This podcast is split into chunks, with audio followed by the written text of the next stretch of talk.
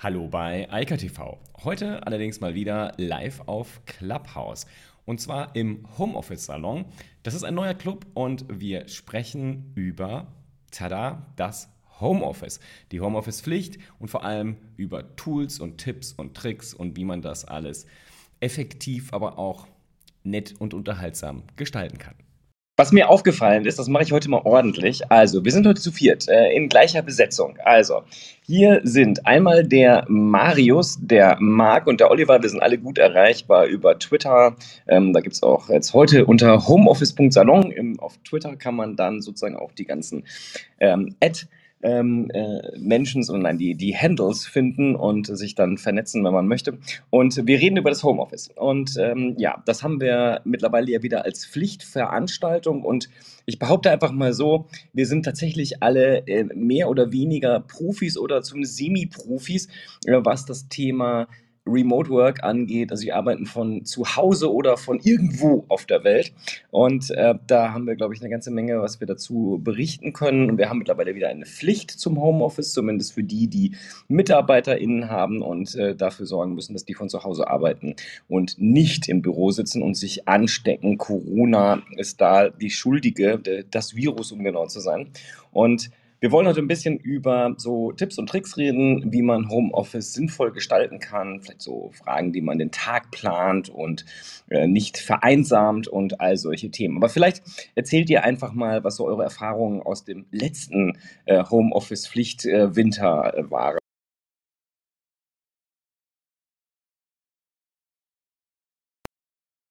Also ich weiß gar nicht, ob ich da so das richtige Beispiel für bin, weil im Prinzip ähm, ich studiere ja und nebenbei mache ich ja noch das ganze TikTok-Gedöns. Und TikTok habe ich ja von Anfang an immer äh, Homeoffice-mäßig gemacht. Nur mein Studium hat sich jetzt ja komplett ebenfalls, ich nenne das mal ins Homeoffice verschoben. Und ich muss schon sagen, das, was mir da so am krassesten aufgefallen ist, da würde ich auch mal gerne eure Meinung zu wissen, dieses Verschwimmen von, in Anführungsstrichen, privaten und Pflichtaufgaben, das fällt mir auch mittlerweile immer noch so ein bisschen schwer, ähm, dass man da halt nicht so eine räumliche Ja, das sehe ich genauso. Ähm, wir haben ja zu Beginn der Pandemie einfach unsere Rechner unter den Arm geklemmt und sind vom Büro, welches wir mittlerweile auch aufgelöst haben, ähm, nach Hause gegangen. Wir haben vorher schon die ganzen Tools genutzt, wie Slack und Co. Von daher war das jetzt kein Problem. Also wir haben uns auch Nachrichten geschrieben ins Nachbarzimmer. Ähm, nichtsdestotrotz ähm, muss ich sagen, Büro vermisse ich trotzdem ein bisschen, weil da halt im Endeffekt auch soziale Kontakte stattfinden. Ähm, von daher Homeoffice ja, aber so wäre doch mal schön wieder ähm, auch mal im Büro zusammen.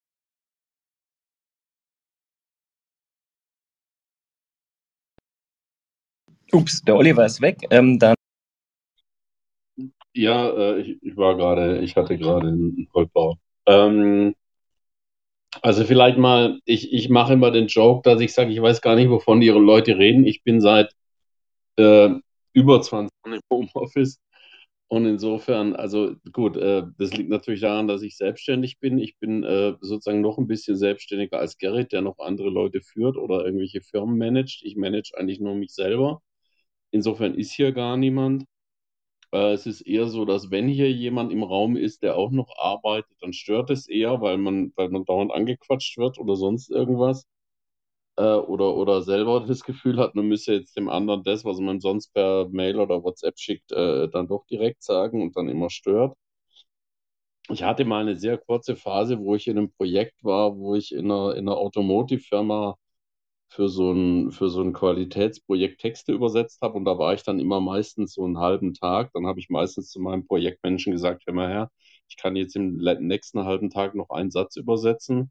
Oder ich gehe jetzt einfach heim und mache mein eigenes Zeug. Und der hat dann immer gesagt, geh heim, ja, ist gut, ähm, weil man kann nicht acht Stunden am Tag übersetzen. Und äh, oder ich kann es nicht. Ähm, und ähm, das ist eigentlich meine äh, fast einzige Erfahrung mit Büroarbeit. Ich war zwar sehr punktuell, äh, auch mal in einem Unternehmen, wo ich oft zu Hause war und dann manchmal im Büro. Äh, weiß ich nicht. Ähm, da hat mich halt wirklich gestört, dass ich da immer eine ganze Strecke nach Stuttgart fahren musste und so weiter und so fort. Also da hat man viel Zeit auf der Straße verbracht. Ähm, und ähm, ja, vielleicht zu dem, was Marius sagt, kann ich, oder gefragt hat, kann ich vielleicht nachher. Ich möchte noch mir was sagen. Übrigens, mir geht es übrigens ähnlich wie, wie dir, Oliver. Ich bin ja auch sozusagen seit Ewigkeiten im Homeoffice. Ich äh, habe den nahtlosen Übergang aus dem Studium, wo man ja quasi, wo wir alle irgendwie mal im Homeoffice waren, äh, den nahtlosen Übergang dann in die Geschäftswelt genommen. Und äh, ja, ich habe ich hab Mitarbeiter heute. Das heißt, äh, ich habe halt eine, eine Firma, die dezentral auch ist, äh, seit 2003. Insofern habe ich dort ein bisschen auch Erfahrung, was das Thema Mitarbeiterführung, also Remote-Führung äh, angeht. Aber ähm, die, was ich ganz witzig finde, ist, dass äh, ihr jetzt alle schon von Tools geredet habt. Das, äh, das ist total faszinierend, dass man, wenn man über das Homeoffice äh, spricht, sofort äh, Tools äh, anspricht. Und ich glaube, da sollten wir gleich nochmal drüber reden, was man so mindestens braucht. Und was ich auch lustig finde, ähm, wir haben, aber ich darf da nicht zu viel spoilern, weil wir hatten jetzt erst ein Abstimmungsmeeting dazu. Ähm, noch habe ich ja bei einer Tochterfirma ein Büro in Osthofen, aber das noch ähm, sieht so aus, als würde ich das demnächst auflösen im Wortsinne, weil nämlich einer der Mitarbeiter dort weggezogen ist. Ähm, und äh, dann die Frage sich gerade stellt, ob wir das eigentlich noch weiter betreiben wollen, so nach Corona und mit langen Anfahrtswegen dann wieder. Insofern, ja, das Büro ähm, könnte vielleicht auch bei mir dann demnächst komplett wegsterben. Aber Marc, du wolltest. Ja, also ähm, ich glaube, es ist immer, man muss das immer differenziert betrachten. Ähm, Gerrit, du hast, sag ich mal, zwei Mitarbeiter an einem Ort, die teilen sich ein Büro. Feine Sache. Alle anderen sind irgendwo verteilt. Ja? Wir sitzen praktisch in Bayreuth. Ja, wir haben jeder von uns ist, also der schnellste Weg ins Büro waren mal drei Minuten. Normalerweise brauche ich sechs. Ja, oh, dann bin ich im Büro. Ähm, dann arbeite ich da ganz normal, auch mit den Tools, über die wir dann später noch sprechen werden. Aber man hat trotzdem so ein bisschen Ansprache. Ja, also man, man, man unterhält sich auch mal zwei, drei Brocken privat und das eben nicht über Zoom. Das ist nicht ersetzbar in meinen Augen. Also wir haben jetzt zum Beispiel eingeführt, wir machen einmal im Monat ein ähm, Frühstück miteinander, gehen hier in die Gastronomie, ins Café Rossi in Bayreuth, ja, ähm, frühstücken da schön miteinander. Da wird auch über das Geschäft gesprochen, aber ich sage mal so maximal 50 Prozent. Ja? Und ähm, ich denke, dass solche Sachen, Teambuilding auch wichtig sind. Ja? Man kann nicht nur arbeiten. Das funktioniert nicht. Und ich habe einen Freund, der hat, ähm, der ist in einer relativ hohen Position im großen Konzern und der hat gesagt, 80 Prozent ihrer Dienstreisen werden sie sich sparen künftig, aber sie werden deutlich ausbauen, also die, die nennen das immer Incentives, ich sage immer Saufwochenende dazu, ja. Also diese, diese Veranstaltungen, wo man halt einfach irgendwo hinfährt, raus, Wellnesshotel, schöne Umgebung, ja. Man macht da vielleicht auch die ein oder anderen Teambuilding-Maßnahmen, aber man lernt sich hauptsächlich kennen. Und ich denke, das ist ein ganz, ganz wesentlicher Punkt. Und das hat der Oliver nicht, weil er alleine arbeitet. Das hat der Gerrit nicht, weil er im Endeffekt ja auch erstmal rein alleine arbeitet. Und so wie ich das weiß, Gerrit, triffst du dich auch regelmäßig dann mal irgendwo mit denen. Ähm, Marius, da bei dir würde mich interessieren, ähm, vermisst du es nicht, dieses an der Uni zusammenklüngeln? Ja? Also ich denke schon, man muss darauf achten. Ich glaube, Homeoffice ist deutlich produktiver, aber man braucht den sozialen Kontakt, Kontakt trotzdem.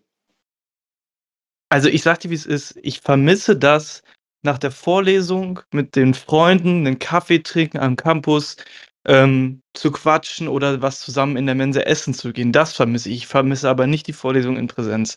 Weil ich das, ich finde es ich find's viel effizienter und das ist das, was du gerade auch meintest, wenn man sich die zu Hause in Ruhe anhören kann, vielleicht auch in doppelter Geschwindigkeit, mal Pause machen kann, zurückspulen kann, als wenn der ältere Herr vorne im Schneckentempo seine Folien vorliest, jetzt mal ein bisschen ketzerischer gesagt.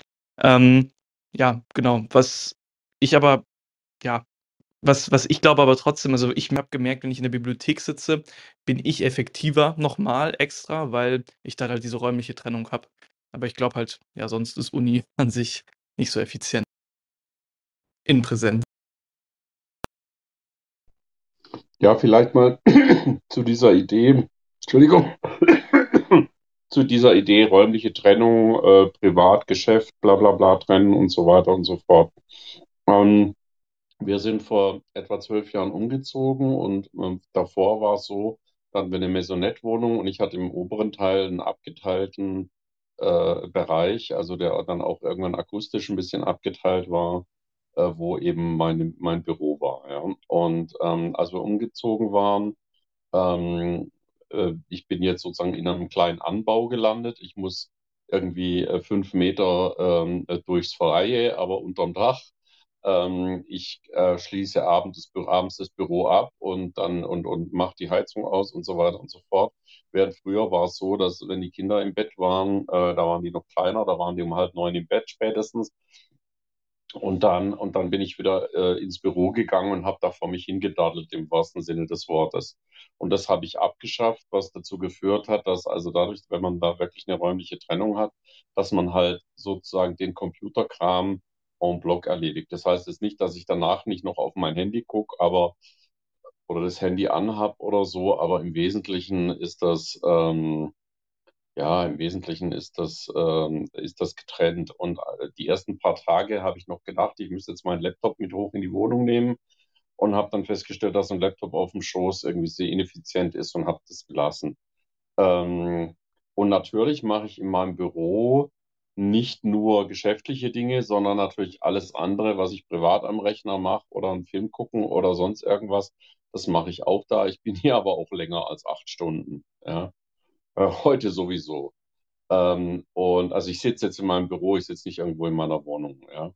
Ähm, und, ähm, und ich fand, das hat geholfen, ähm, äh, also zumindest die, die, die, das, den Arbeitskram stärker zu fokussieren und dann aber auch irgendwann einfach abzuschalten. Und es ist sehr, sehr häufig so, dass ich abends, also in der Tat nicht mehr an irgendwelche geschäftlichen Sachen denke. Ja, also klar, wenn mir was einfällt, dann notiere ich es.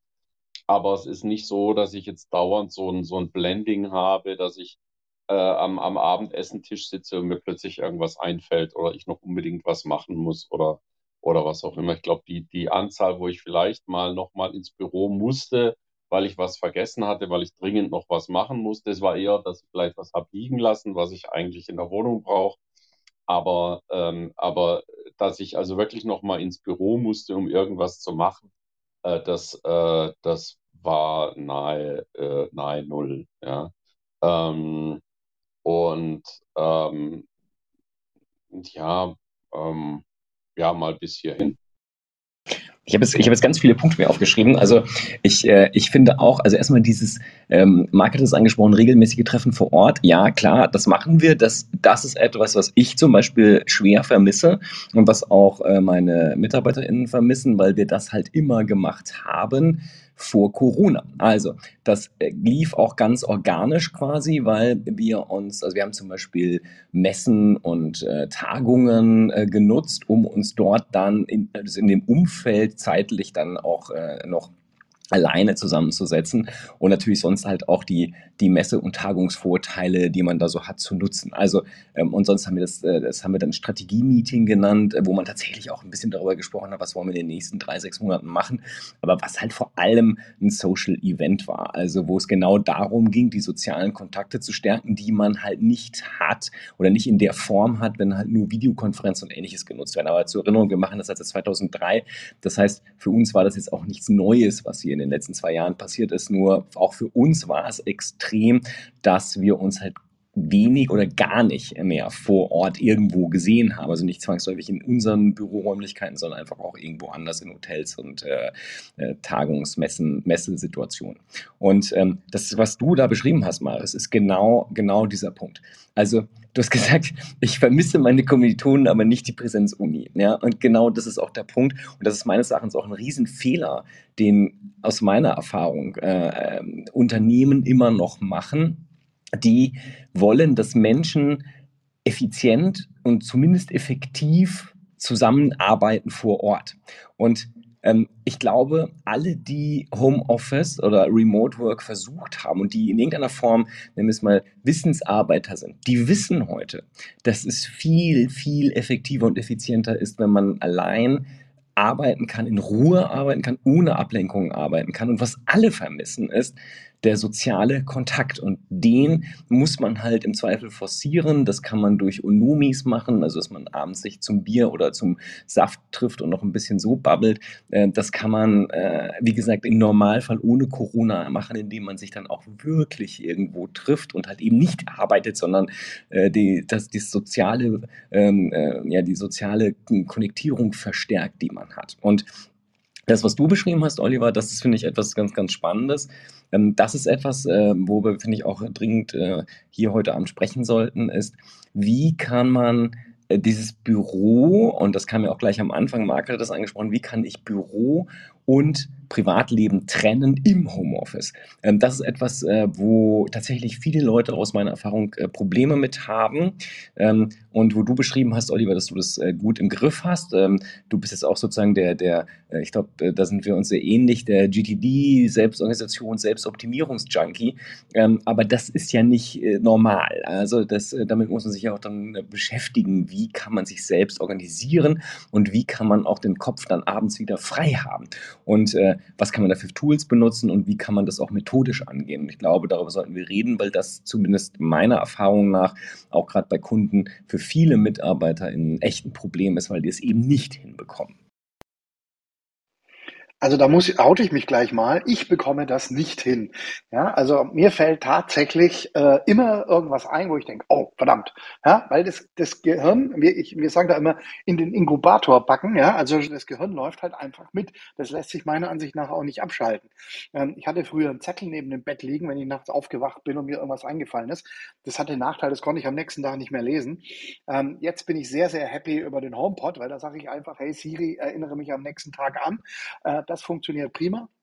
da kann ich auch in Ruhe weiterschlafen, weil ich es aus dem Kopf habe. Ähm, aber man kann es nicht abschalten, finde ich. Also da wird sich meine Frau äh, bedanken, wenn ich, wenn ich äh, mein, mein Handy äh, äh bediktieren würde nachts, aber, ähm, aber in der Tat liegt mein Handy äh, neben meinem, ähm, neben meinem Bett zum, zum Laden. Und wenn ich wirklich aufwache und mir irgendwas einfällt, meistens ist es aber eher was Kreatives oder irgendeine blöde Idee oder, oder irgendwas. Also es ist ganz, ganz selten, oh, ich muss noch das oder so, weil das habe ich in der Tat in meinem GTD-System im, im Griff. Ähm, sondern irgendwas Kreatives oder ich habe irgendwas Absurdes geträumt und mir kommt deswegen irgendwie eine coole Idee oder so. Ähm, äh, dann, dann schreibe ich das auf. Da muss man allerdings auch aufpassen, dass die Autokorrektur einem nicht äh, Sachen verschreddert. Also ich habe schon einige Tasks verloren, weil die Autokorrektur oder wenn ich es diktiert habe, dann irgendwann anders nicht im Bett, äh, wenn, dass es das schon so zerschreddert hat, dass ich, ich habe da nicht drauf geachtet oder manchmal steht es richtig da äh, und dann guckst du weg und dann guckst du wieder hin und dann hat es irgendwie verfälscht. Äh, also und da hast du dann manchmal, wenn du das erst Tage später siehst, hast du hast du äh, praktisch keine Chance. Darum soll man ja seine Inbox äh, sehr, sehr zeitnah leeren. Ähm, eine Sache, was wollte ich vorhin noch? Ja, Tools. Ach so, ja, soziale Treffen. Also ich war seit, ich glaube, 2006 auf über 60 Barcamps.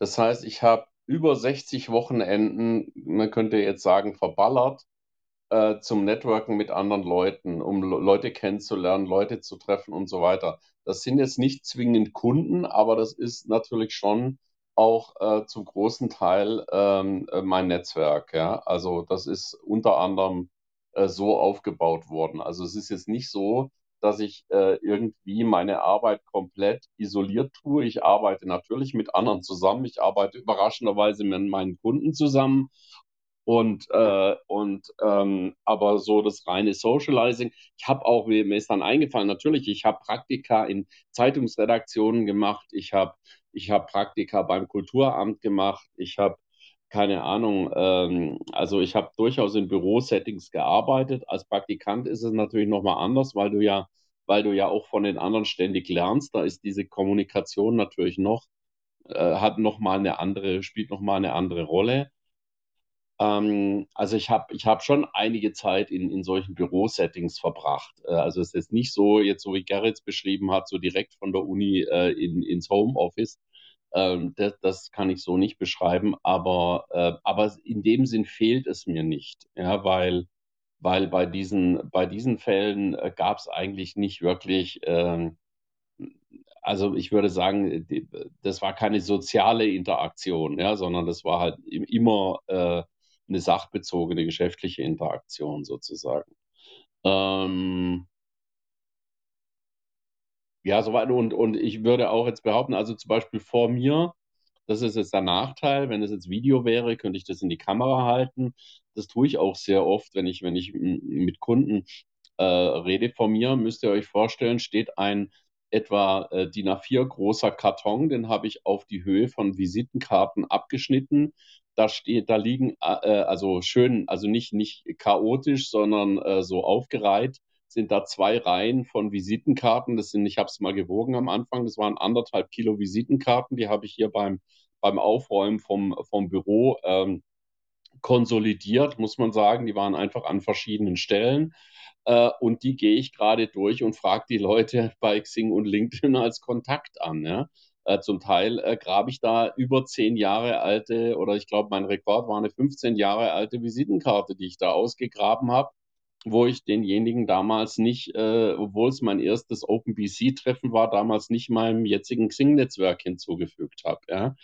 Also äh, es ist also nicht so, also ich war wirklich massivst unterwegs und, und habe dabei natürlich ähm, auch, auch äh, also da, da habe ich mir halt meine soziale Interaktion geholt und ich meine, nicht umsonst äh, organisiere ich hier am Bodensee die Networking-Treffen. Ja.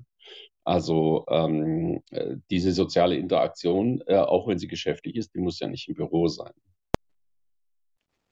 Da stimme ich dir zu, Oliver. Ich meine, ich glaube, wir haben uns auch mal auf einem dieser Barcamps gesehen. Ich bin auch ein großer Barcamp-Freund.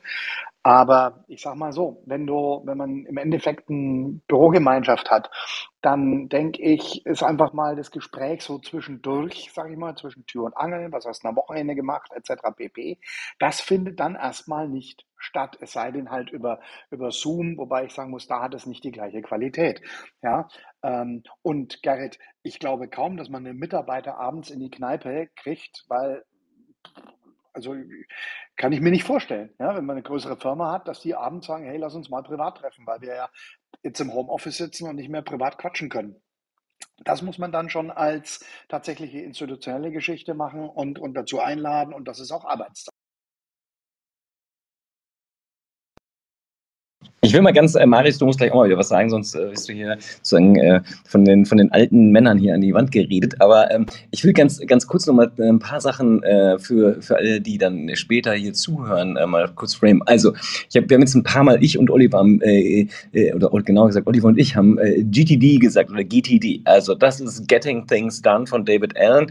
Ähm, das ist mittlerweile auch älter, aber meines Erachtens immer noch absolut lesenswert und ein sehr, sehr kluges Buch und eine sehr kluge Art, sich zu organisieren und vor allem ein System für sich persönlich zu finden, wie man mit Aufgaben umgeht. Also ähm, das ist etwas, was meines Erachtens jeder äh, zumindest mal versuchen sollte. Das ist auch ein Prozess, dahin zu kommen und äh, nicht einfach und äh, einige sind daran gescheitert, andere nicht, aber ich glaube immer noch sehr wertvoll. Und das andere, äh, Barcamps, also die, die Unconference, ähm, da haben wir uns ja eigentlich in gewisser Weise kennengelernt, Oliver, äh, vor allem über den äh, Ton, der seine, seinen Geburtstag ja als Unconference äh, feiert. Und ähm, das ist ja eine großartige Idee, das kann man auch gut nachlesen. Also der, die Idee des Open Space äh, von Harrison Owen äh, beschrieben. Ähm, das ist aus den 70ern, also es ist so alt, ähm, da war, war ich nicht mal geboren, als der, diese Idee aufkam, nur die ist heute halt normal und Realität. Und ich finde es immer faszinierend, wie wie viele Menschen noch nie auf einem Barcamp waren. Da denke ich immer so, wow, das kann doch eigentlich gar nicht wahr sein, aber ähm, ist immer noch so. Und ähm, ich muss auch zugeben, ich bin tatsächlich nicht direkt von der Uni in, äh, in das äh, Homeoffice gefallen. Das will ich auch noch klarstellen. Ich war zwischendurch, habe ich nämlich bei meinem Kompagnon bei Gartentechnikum, bei Martin Seibert, bei Seibert Media im Büro, als wir als gegründet haben, in seinem Büro gesessen, also für so fünf, sechs Monate. Da war ich sozusagen auch der Büromensch mit, äh, damals hatten das Seibert Media, glaube ich, so, ich weiß nicht, 40 Mitarbeiter oder so, heute sind es 200. Ähm, das ist so ein bisschen auch anders als damals, aber äh, da habe ich tatsächlich im Büro auch gearbeitet für eine Zeit. Äh, aber ähm, ich vermisse das nicht. Äh, ich glaube, dass man das kompensieren kann. Okay, so, Marius, erzähl mal du, äh, was, also mich würde mal interessieren, hast du von GDD gehört und hast du von Barcamps gehört? Ähm, vom ersten habe ich schon mal gehört. Ähm, ich habe es aber jetzt nicht gelesen und ich kann es auch inhaltlich nicht zuordnen. Ähm, ich habe aber das Buch, also den Titel safe schon mal gehört. Barcamps ist mir komplett neu. Wäre cool, wenn ihr das einmal so in zwei Sätzen beschreiben könntet.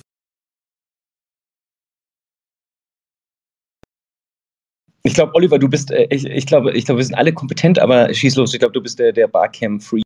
Also, also einerseits war ich auf dem, auf dem ersten Barcamp äh, in Deutschland, äh, das gleichzeitig mit dem ersten Barcamp in Österreich war. Äh, in Österreich war es in Wien, in Deutschland war es in Berlin und seit 2008 organisiere ich das Barcamp Bodensee. Ähm, also die Idee von einem Barcamp ist, dass man ähm, eine Konferenz veranstaltet oder eine Zusammenkunft zum Wissensaustausch und zur Vernetzung, wie ich das immer so schön beschreibe, ähm, ohne dass man vorher eine Agenda macht. Die Agenda wird durch die Anwesenden gemacht am Morgen des Barcamp-Tages. Wenn man das Gefühl hat, dass das nicht funktionieren kann, dann täuscht das. Ähm, wenn man das das erste Mal erlebt hat, äh, hat man einen absolut finalen Wow-Effekt. Ein Barcamp fängt an mit einer Vorstellungsrunde, wo alle sich mit Namen und drei Stichworten vorstellen. Dadurch, dass das nicht drei Halbsätze sind, sondern drei Stichworte. Also ich habe das schon mit 400 Leuten erlebt. Das ist schon sehr, sehr cool. Äh, beim, mal beim Barcamp München. Ähm, und und ähm, dass äh, da kriegst du ein ganz eigenes Gefühl, wer so im Raum sein könnte. Das gibt dir auch Ideen dafür, worüber du mit diesen Leuten reden willst, vielleicht auch, was du von diesen Leuten ähm, lernen willst. Das nächste ist dann, dass man hergeht und sagt, so, ähm, ich möchte eine Session machen zu. Das heißt aber, kann aber auch heißen, ich möchte etwas lernen über, wer, wer, wer, wer möchte mit mir darüber reden.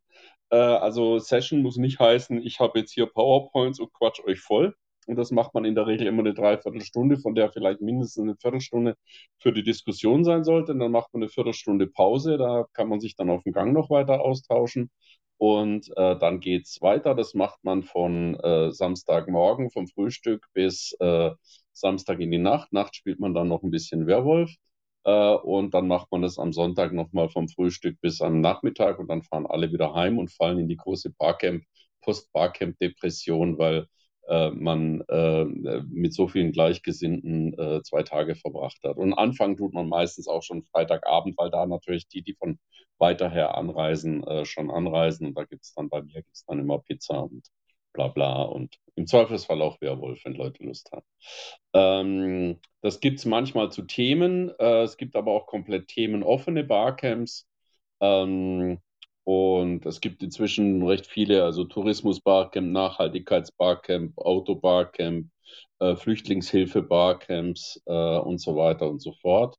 Ähm, und ähm, ja, ähm, inzwischen mache ich das auch für Kunden, äh, dass, dass ich für die entweder Barcamps oder andere Events äh, zusammenstelle. Und ich stelle fest, dass äh, es eine größere Tendenz gibt von von Leuten, die sagen, wir brauchen mal andere Interaktionsformen als vorne steht Richard David Brecht, redet anderthalb Stunden, dann stellen wir noch drei Fragen und dann gibt es Häppchen. Ähm, das ist ähm, ja also irgendwie nicht, äh, also viele befriedigt das nicht mehr, einfach irgendwelchen Vorträgen zuzuhören. Ähm, ja, zumal viele dieser Vorträge auch sehr schlecht ich will noch, ich will noch eins ergänzen. Ich, ich hatte das auch schon mal. Ich, das, das, das war auch krass bei dem. Das war ein WordCamp, also ein WordPress Barcamp in Köln und zwar das, das äh, für Deutschland, also auch sehr groß. Und da durften die Leute bei der Vorstellung genau drei Hashtags nennen, warum sie da sind und was sie erwarten in drei Hashtags. Und das war einfach total also es war teilweise wirklich genial, äh, wie, wie präzise die Leute sich beschrieben haben. Und was ich immer faszinierend finde, ist, ähm, wenn man ein großes Haupttopic hat, was auch immer das sein mag, ob das halt WordPress ist oder äh, du bist häufig auf den Hotel-Barcamps mag und äh, äh, dann gibt es auch so allgemeine, die sich, die, also, oder, äh, also die, die kein eigen, also noch nicht fest definiertes Topic haben. Und ich finde es faszinierend, äh, wie, wie schnell sich Leute zusammenfinden und dann äh, ihre Themen ähm, nach vorne treiben. Also entweder, und das, das finde ich auch ganz wichtig, Oliver, das verstehen nämlich viele nicht, äh, da sind auch Leute, die wollen gar nichts erzählen, sondern die wollen etwas erfahren. Also die wollen e-, etwas hören und die trotzdem halt nach vorne gehen und sagen, ich möchte zu diesem Thema äh, einen Workshop machen. Ich habe davon keine Ahnung, aber ich muss aus diesen und diesen Gründen oder ich will aus diesen und diesen Gründen dazu mehr erfahren und wer kann mir helfen. Und das sind meist auch die coolsten Sessions, weil da dann wirklich auch äh, viele hingehen und sagen, okay, wir, wir sorgen jetzt dafür, dass dieser Mensch äh, so aufgeladen wird, dass der sehr glücklich nach Hause geht. Ähm, äh, hast du eine Idee, wie das funktioniert, Marius, oder klingt das jetzt sehr verrückt? Also, ich habe davon, wie gesagt, ja noch nichts gehört. Ich finde, das klingt eigentlich voll cool.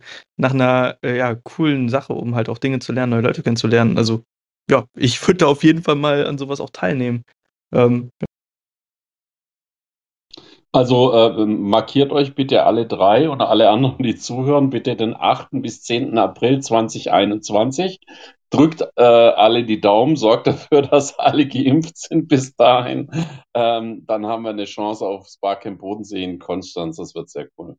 Ähm, das, was Gerrit beschrieben hat, beschreibe ich immer so, dass ich sage, lasst uns ähm, unser ganzes Unwissen auf einen Haufen schmeißen, weil dann gehen wir alle äh, sozusagen schlauer wieder oder unser Teilwissen auf einen Haufen schmeißen, dann gehen wir alle äh, schlauer sozusagen von diesem, von diesem Tisch wieder weg, äh, äh, als wir uns vorhin hingesetzt haben. Ja, also das ist so ein bisschen die Idee, dass man auch gemeinsam im Austausch ähm,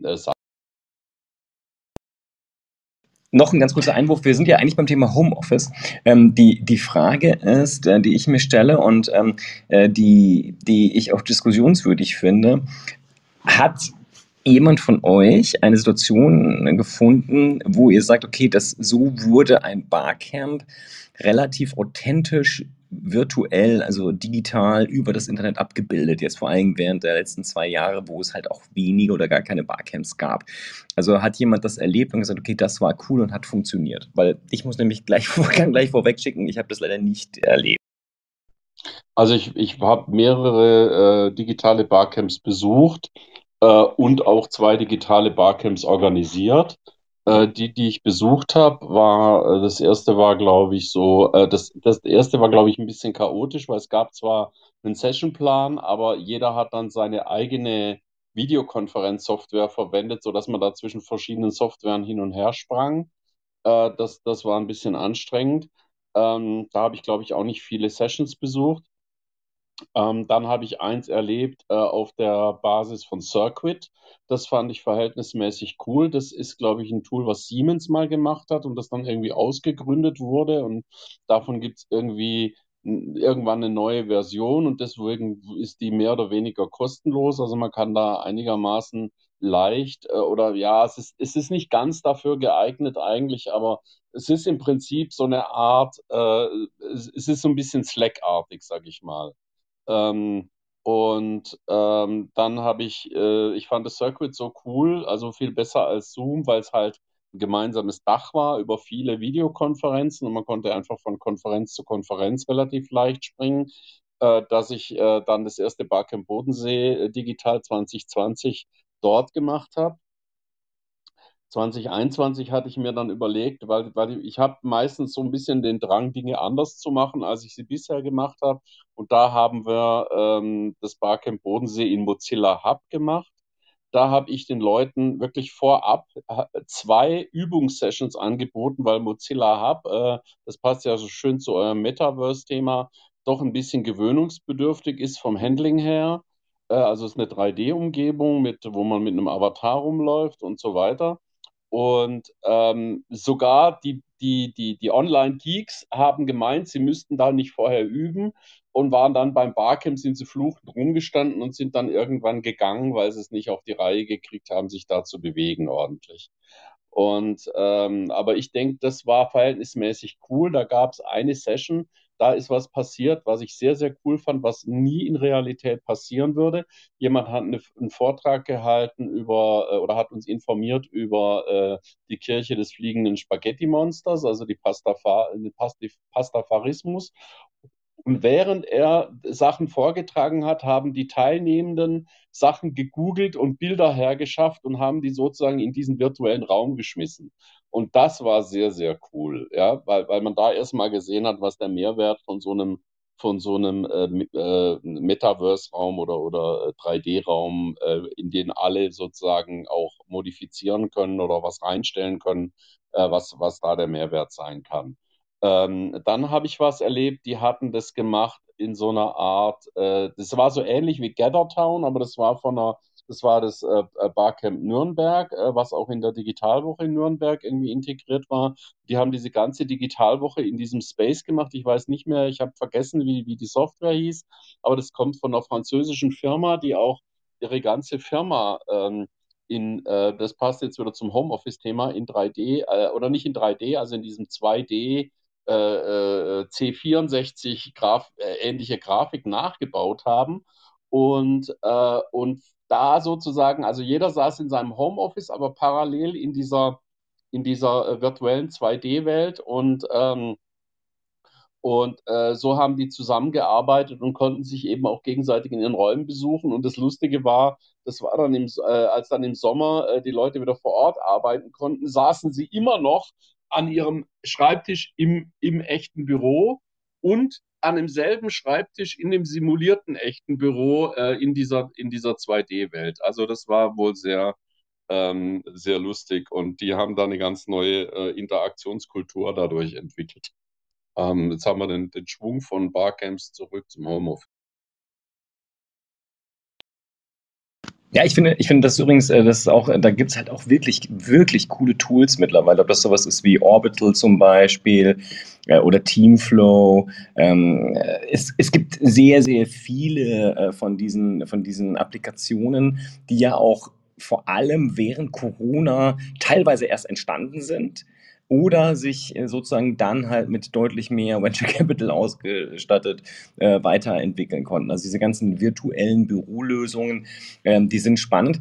Aber ähm, also was, was mein Problem eigentlich damit war, ist, ähm, es ist halt im Verhältnis zu einem echten Barcamp, wo man mit den Menschen direkt also in 3D und eben nicht virtuell, sondern echt live und in Farbe interagieren kann, ähm, einfach ein großes Minus. Also das war mein Gefühl. Also es ist besser und äh, als, als nur ein 2D-Videokonferenz-Ding, aber es war schon ein, ein deutlicher Qualitäts, äh, äh, ja, eine deutliche Qualitätsreduktion. Das war zumindest mein, mein Gefühl bei der Sache. Ähm, dass man was lernen konnte, klar, aber ähm, halt anders als das äh, vor Ort funktioniert, was ja auch irgendwie zwangsläufig ist. Und das Thema Metaverse kann da vielleicht, wenn es dann wirklich 3D ist und man eine Brille auf hat und wirklich, also wirklich Immersion hat und das wirklich fühlt, dass man dort vor Ort ist, dann nochmal was bringen. Aber ich denke, es wird nie ein hundertprozentiger Ersatz sein. Ich glaube, das, äh, das ist auch unrealistisch, das äh, zu hoffen in einer Remote-Work-Situation, dass es so ist, exakt so wie im Büro. Die Frage ist halt immer, wenn man das auf die Arbeit runterbricht, ob das tatsächlich erforderlich ist oder wann es erforderlich ist. Okay, aber jetzt haben wir beide viel geredet. Ähm, erzählt mal, Marc und Marius, was denken ihr zu den ganzen Themen? Also, ich glaube ehrlich gesagt auch, ohne jetzt bei sowas dabei zu gewesen zu sein, ich glaube halt wirklich, sowas kann man eigentlich in Person nicht ersetzen. Ähm, deswegen denke ich, dass es schon wichtig ist, sowas in Person zu machen, auch wenn man halt so ein paar Vorteile hat. Ähm, Mozilla Hub äh, kannte ich gar nicht. Ich habe mir das gerade mal angeguckt. Das sieht eigentlich echt ganz, ganz witzig aus, das Tool. Wusste ich gar nicht, dass sie sowas in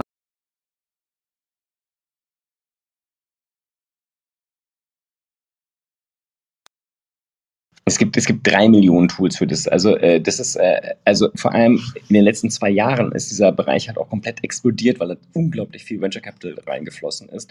Das ist äh, meines Erachtens auch einer der, der echten Riesenvorteile, äh, wenn man das so nennen möchte, von Corona, weil ähm, diese Art von Applikationen vorher halt so ein, so ein Nischen- und Schattendasein geführt haben und plötzlich sind sie wirklich wichtig geworden. Und äh, die, die innovativeren, ähm, auch eher an den Menschen, die mitarbeiten, interessierten Unternehmen haben halt viel, viel Geld investiert, äh, um Dinge zu testen. Und äh, ich glaube, das ist in der breiten Masse, also der Unternehmen gar nicht angekommen. Was ja eigentlich schade ist. Also, auch wenn ich mir das so überlege, ähm, so einen Zoom, ich finde Zoom, klar, hat alle wichtigen Grundfunktionen, aber es ist ja auch, auch irgendwie eingeschränkt. Also, nur mal um so 'n Beispiel zu geben, ähm, wenn man jetzt zum Beispiel so Breakout out Rooms macht, dann kann man ja als normaler Teilnehmer, also meiner Erfahrung nach jetzt, schwer so zwischen den Räumen wechseln oder zwischen den Vorträgen. Da finde ich zum Beispiel Discord, ähm, für so 'ne Situation einfach viel besser, weil man da halt immer alle Chats zum Beispiel sieht, als ein Beispiel. Ähm, finde ich auch schade, dass bei uns an der Uni das alles so 'n bisschen, na ja, äh, nicht so cool ist, ähm weil's halt einfach teilweise, ja, be das ist vielleicht übrigens etwas, da könntest du uns mal 'n bisschen referieren, ähm, weil Discord, ähm, ich ich habe es auf meinem Telefon, ich, äh, habe auch Accounts dort, aber, ähm, das ist ja echt das ist ja wirklich so 'ne also, äh, äh, es erinnert mich so 'n bisschen an an, ähm, nicht ICQ, sondern an wirklich, äh, IRC-Chats und ich weiß gar nicht, äh, wie wie's Oliver und Marc geht, aber, äh, das ist nicht so meine Welt. Aber Marius, äh, das müsste deine Welt sein. Also, erzähl mal, äh, wofür man Discord wirklich braucht. Ja, also Discord ist ja eigentlich, ähm, also aus'm Gaming heraus entstanden. Das merkt man auch wirklich der ganzen Software. Ähm, das ist quasi eigentlich so 'n bisschen der geistige Nachfolger von Teamspeak. Ähm, die Leute haben sich halt gedacht: „Hey, komm, wir machen Teamspeak in äh, kostenlos, ohne dass man sich Server mieten kann.“ Ähm, und der Sinn davon ist eigentlich so ich würde sagen, mittlerweile so eine Kommunikationsplattform zu haben für so gut wie alle Möglichkeiten. Weil man hat halt die Möglichkeit, so ähnlich wie jetzt bei Skype oder was auch immer, über 'n PC halt oder übers Handy ganz normal zu telefonieren, Videotelefonate zu machen, Bildschirm zu teilen, zu chatten, so diese ganzen Basic-Funktionen. Aber das eigentlich Coole an Discord ist, dass man Server erstellen kann und diese wirklich komplett individualisieren kann. Also Beispiel: Wenn wir jetzt zum Beispiel uns überlegen, wir machen 'ne Schulklasse, dann könnte man hingehen und 'nen Server erstellen, wo jede Klasse, sagen wir mal, einen Bereich hat, ein Voice-Chat, ein Audio äh, äh, ein Voice-Chat, genau, ein Voice-Chat und ein Text-Chat und dann noch jeweils zum Beispiel einzelne Gruppen pro Klasse. Ähm, und so könnte man halt zum Beispiel, ich nenne jetzt mal so 'ne Sch Schule organisieren oder so. Ähm, aber man kann das halt komplett individualisieren mit eigenen Rechten, die jede Person hat, mit Rollen, auch mit Bots. Also, man kann halt in den Discord-Chat Bots integrieren, die dann zum Beispiel was ich ich habe zum Beispiel auch 'n Discord-Server, ähm, zum Beispiel automatisch Leute blocken oder kicken, wenn zum Beispiel Beleidigungen geschrieben werden, als ein Beispiel. Aber da ist auch 'ne offene Schnittstelle dran. Das heißt, man kann prinzipiell alles programmieren, was man möchte.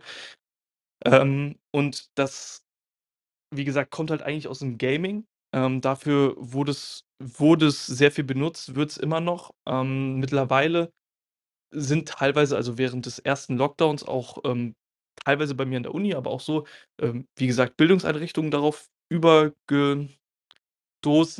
Ähm, wo es aktuell auch noch sehr, sehr beliebt ist, ist bei den ganzen NFT-Menschen. Die haben auch so gut wie alle Discord-Server, wo die sich über diese ganzen Sachen austauschen. Im Prinzip kann man sagen, es ist 'n Ort, ja, wo sich Menschen auf Servern austauschen. Ähm, ja, ich glaube, so ist es ganz gut zusammengefasst. Oder habt ihr dazu jetzt noch spon Oder habt ihr da sonst noch Berührungspunkte mal mit gehabt mit der Software? Das wäre auch interessant. Also, ich sehe es halt vor allem in dem ganzen Kontext, äh, von von NFTs. Ähm, Gaming ist für mich halt schon schon lange kein kein wirkliches Thema mehr und, ähm, äh, darüber ist es für mich sozusagen sehr präsent geworden, also, äh, Krypto und NFT und aber eher als also wirklich so als als, äh als, ähm, Alternative zu Twitter. Also, das ist so so die die äh, von Twitter geht's zu Reddit, von Reddit geht's, äh, dann zu Discord. Das ist sozusagen für mich der Ablauf. Äh, ich bin halt nicht über die Gaming-Schiene dahin gekommen und sehe das halt einfach als 'ne Chat-Applikation an und 'ne Nachrichten-Feed-Applikation. Aber, ähm, wo ich halt auch ganz klar sehe, die die ist gefühlt noch jünger als, äh, zum Beispiel TikTok. Meinst du jetzt die Applikation oder die User die User, ganz klar. Ich meine ich meine die die das, äh, benutzen. Ich glaube, dass da wenig Leute sind, die jetzt, äh also, äh, der der der der Durchschnitts-User ist wahrscheinlich deutlich Boah, ja, kann sein. Ähm, doch, doch, doch, Durchschnitts-User kann echt gut sein. Also aber zum Beispiel ich und meine Freunde haben das jetzt auch im Lockdown eigentlich als Hauptkommunikationstool genutzt. Zum Beispiel aktuell mache ich's so, ich schreibe grade an meiner Bachelorarbeit, dass ich, äh, jeden Morgen mich um 8:00 morgens mit 'nem Kumpel auf Discord quasi treffe und wir, ähm, gemeinsam quasi an unseren Bachelorarbeiten schreiben um so ein bisschen so ein Agreement zu haben oder auch zum Lernen haben wir das halt viel genutzt. Auch, ja, Lerngruppen in der Uni, also zum Beispiel, ähm, wir hatten auch im Lockdown, äh, 'ne App programmiert im Rahmen des Studiums. Da haben wir halt zum Beispiel dafür auch einen eigenen Server gebaut. Aber ich glaube, du hast schon recht, es nutzen sehr, sehr viele Junge gerade durchs Gaming. Habt ihr da Berührungspunkte, Marc?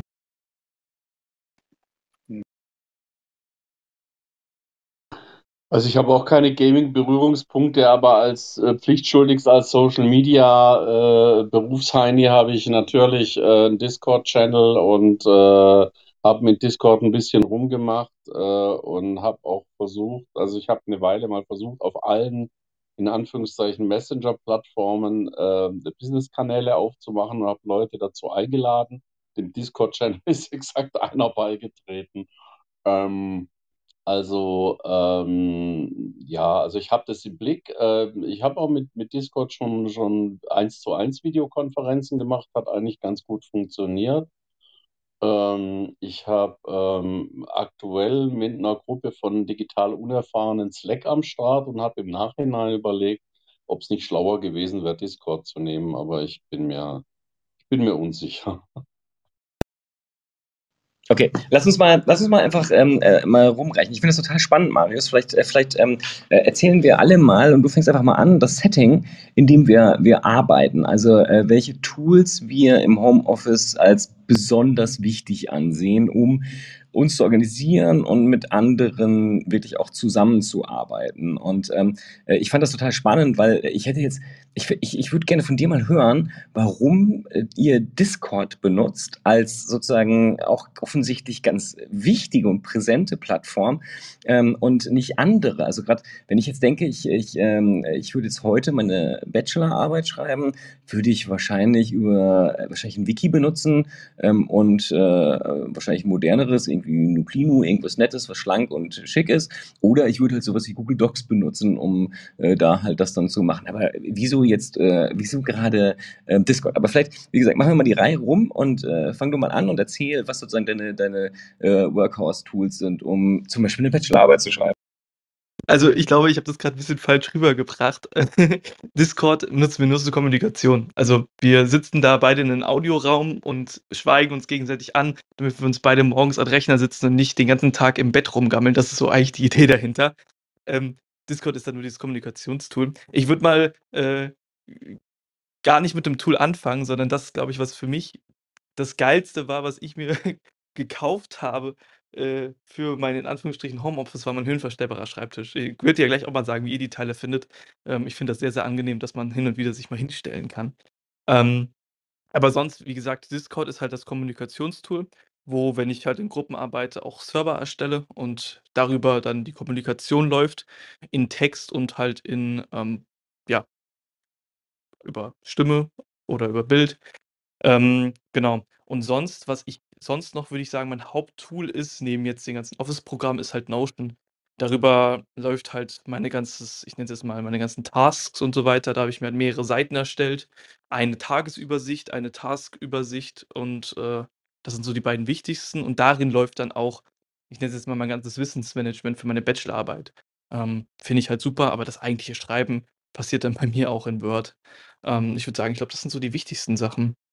Mm, und sonst halt so die Standardanwendungen, WhatsApp, Web, äh, beziehungsweise Signal, ähm, und, äh, Notability für Vorlesungsfolien mit dem iPad bemalen. Ich glaube, das ist es und halt, äh, alles über die Apple Cloud verbunden.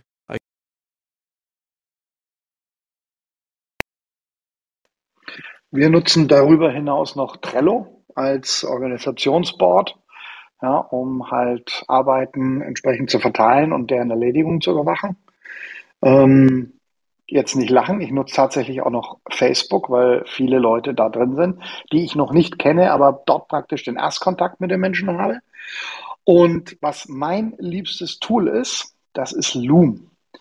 Ähm, damit kann ich relativ schnell und easy ähm, Bildschirmvideos machen und äh, die auch bereitstellen für andere. Und das hat sich äh, gerade im, im Miteinanderarbeiten, wenn einer fragt, hey, wie geht das? Ja, dann mache ich einfach ein kurzes Video, ja, äh, lad das online. Wir haben also für alle unsere Sachen, die wir häufiger machen oder wo wir mal jemand anders äh, dran arbeiten lassen, ähm, haben wir so eine Art Videohandbuch. Ja, das ist einfach nur ein Google Drive äh, Dokument, ja, wo dann drin steht, wenn du das machen willst, klick hier. Hier wird's erklärt. Also das Loom ist mein absolutes Lieblingstool. Loom, also heißt das? Ich habe nämlich gerade. Nee, Loom. L-O-O-M. Ah, okay. Ja, auf Loom war ich auch schon gestoßen, habe es aber nie, nie wirklich eingesetzt, mangels, mangels Bedarf. Meist, wenn ich eine Anleitung machen will, mache ich die, äh, ich schmeiß dann Zoom an, äh, äh, zoome mit mir selbst, äh, nehme das auf und schmeiß das zu YouTube und sage dann dem Kunden, guck da. Ja, und dann habe ich gleich noch was zum Verbloggen und so weiter.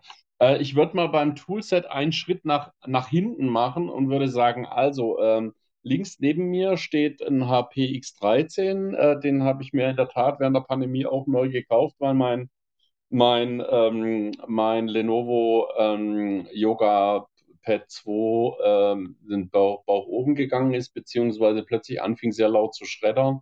Und dann hatte ich Angst, dass es anfängt zu brennen und äh, habe dann äh, mir einen neuen Laptop gekauft. Das andere ist inzwischen repariert, müsste aber massiv äh, mit Software, äh, von Software erleichtert werden, damit der arme Lüfter nicht so viel arbeiten muss.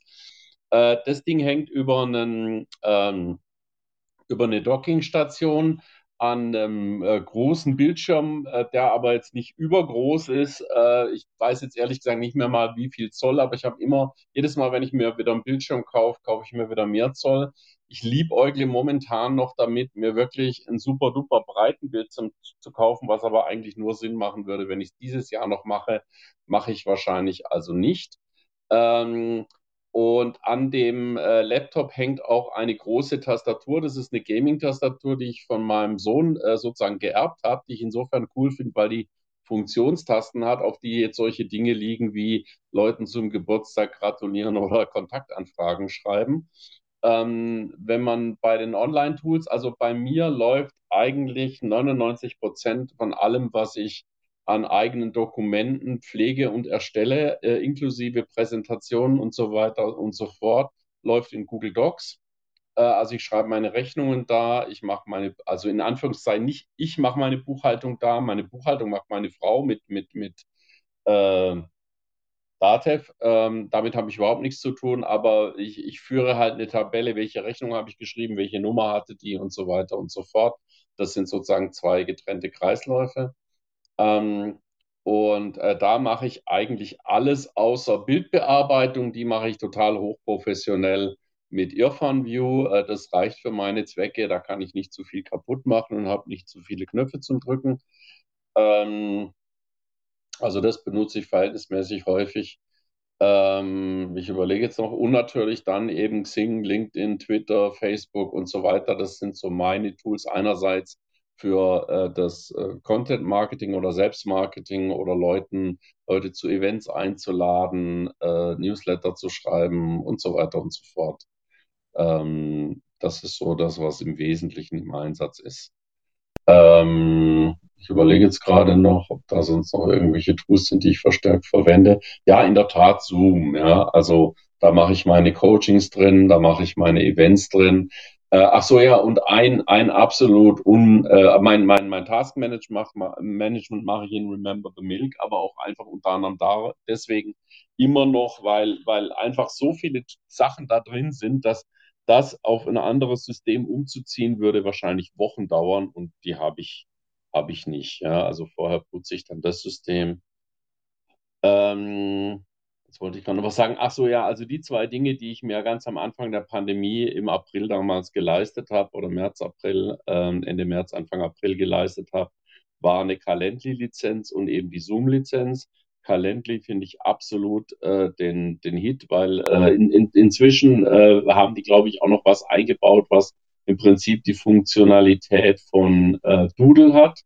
Ähm, aber ähm, mit Calendly, da schicke ich Leuten halt einen Link hier, 20 Minuten reden, Stunde reden, anderthalb Stunden coachen, was auch immer.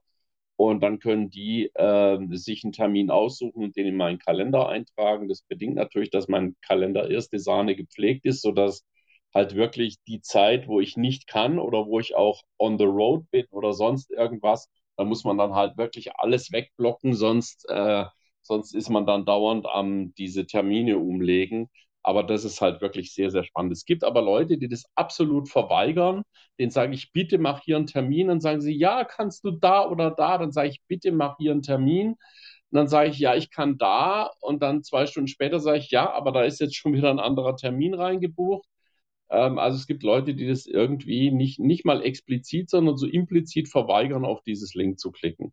Aber äh, Calendly ist äh, neben Zoom einer meiner Lebensretter äh, jetzt während der Pandemie. Ehrlich gesagt, ich ja. hatte vor ein paar Tagen das erste Mal die Berührung damit, weil ich so einen Link bekommen habe. Und ich war auch im ersten Moment so ein bisschen verwirrt, genauso wie du das gerade beschrieben hast, von wegen, hä, wie, ich kann die jetzt einfach einen Termin blocken und habe auch nochmal nachgefragt, weil ich das überhaupt gar nicht so kannte. Aber eigentlich voll das coole Tool. Also als ich das erste Mal äh, so einen Link gekriegt habe, das war sicher, weiß ich nicht, mindestens ein Jahr, wenn nicht zwei Jahre vor der Pandemie, habe ich gedacht, was für ein Idiot, ja. Also ist ja so wichtig, dass da hat er so viele Termine, dass ich da jetzt äh, in irgendein so ein Tool gehen muss und bla bla bla, ja. Also als ich das das erste Mal äh, gesehen habe, habe ich gedacht, was, was soll denn der Mist, ja. Ähm, aber ähm, es spart so viel an Kommunikation und ist so elegant. Also ich, ich fange ich fang, äh, mal ganz andersrum an. Also ich, ähm, ich, ich habe mich schon bei dir gewundert, Oliver, dass du, dass du mit dem Taskmanagement, dass du das weg unter den Tisch fallen lässt. Ähm, ich glaube nämlich, ähm, und tatsächlich, witzigerweise, ist das etwas, was äh, ich auch bei Kunden merke, dass sie das äh, gerne weglassen, äh, weil sie teilweise auch gar keins haben oder das sogar tatsächlich noch in Papier führen, was mich immer beunruhigt, wenn Leute zusammenarbeiten und irgendwas irgendwo in so einer Kladde steht und äh, niemand Zugriff hat, außer die Person selbst. Also ähm, bei mir ist das Kerntool, was ich brauche, also auch schon immer, ist äh, OmniFocus. Das ist mein äh, GDD-Tool, das ist sozusagen dein Remember the Milk. Ähm, und das ist sozusagen meine Inbox und auch das, wo ich wirklich alles äh, speichere. Das heißt, egal was von irgendwo reinkommt und eine Aufgabe sein könnte, landet in OmniFocus. Egal, ob es über eine Mail kommt, über einen Messenger oder was auch immer, da landet es am Ende des Tages. Und ich kenne Menschen, die sind nur deshalb auf einem Mac, weil sie OmniFocus haben wollen. Das gibt es nicht für Windows, also meiner Kenntnis nach auch immer noch nicht. Und ansonsten habe ich halt äh, da äh, Trello noch im Einsatz, genau wie du, Marc. Ähm, das ist sozusagen äh, bei Gartechnic.com und dann natürlich Jira, weil Jira ist halt in vielen Projekten auch mit Kunden äh, einfach mittlerweile so Standard, wenn es um Softwareentwicklung geht, ist Jira halt eigentlich Gesetz. Ähm, ich, äh, also es gibt Leute, die machen das, also mittlerweile Teams hat sich ja aufgebohrt und hat da auch so ein Kanban-Board und all sowas und so ein bisschen Taskmanagement, aber das ist halt alles in den letzten zwei Jahren entstanden und überhaupt nicht vergleichbar mit dem, was Atlassian da macht.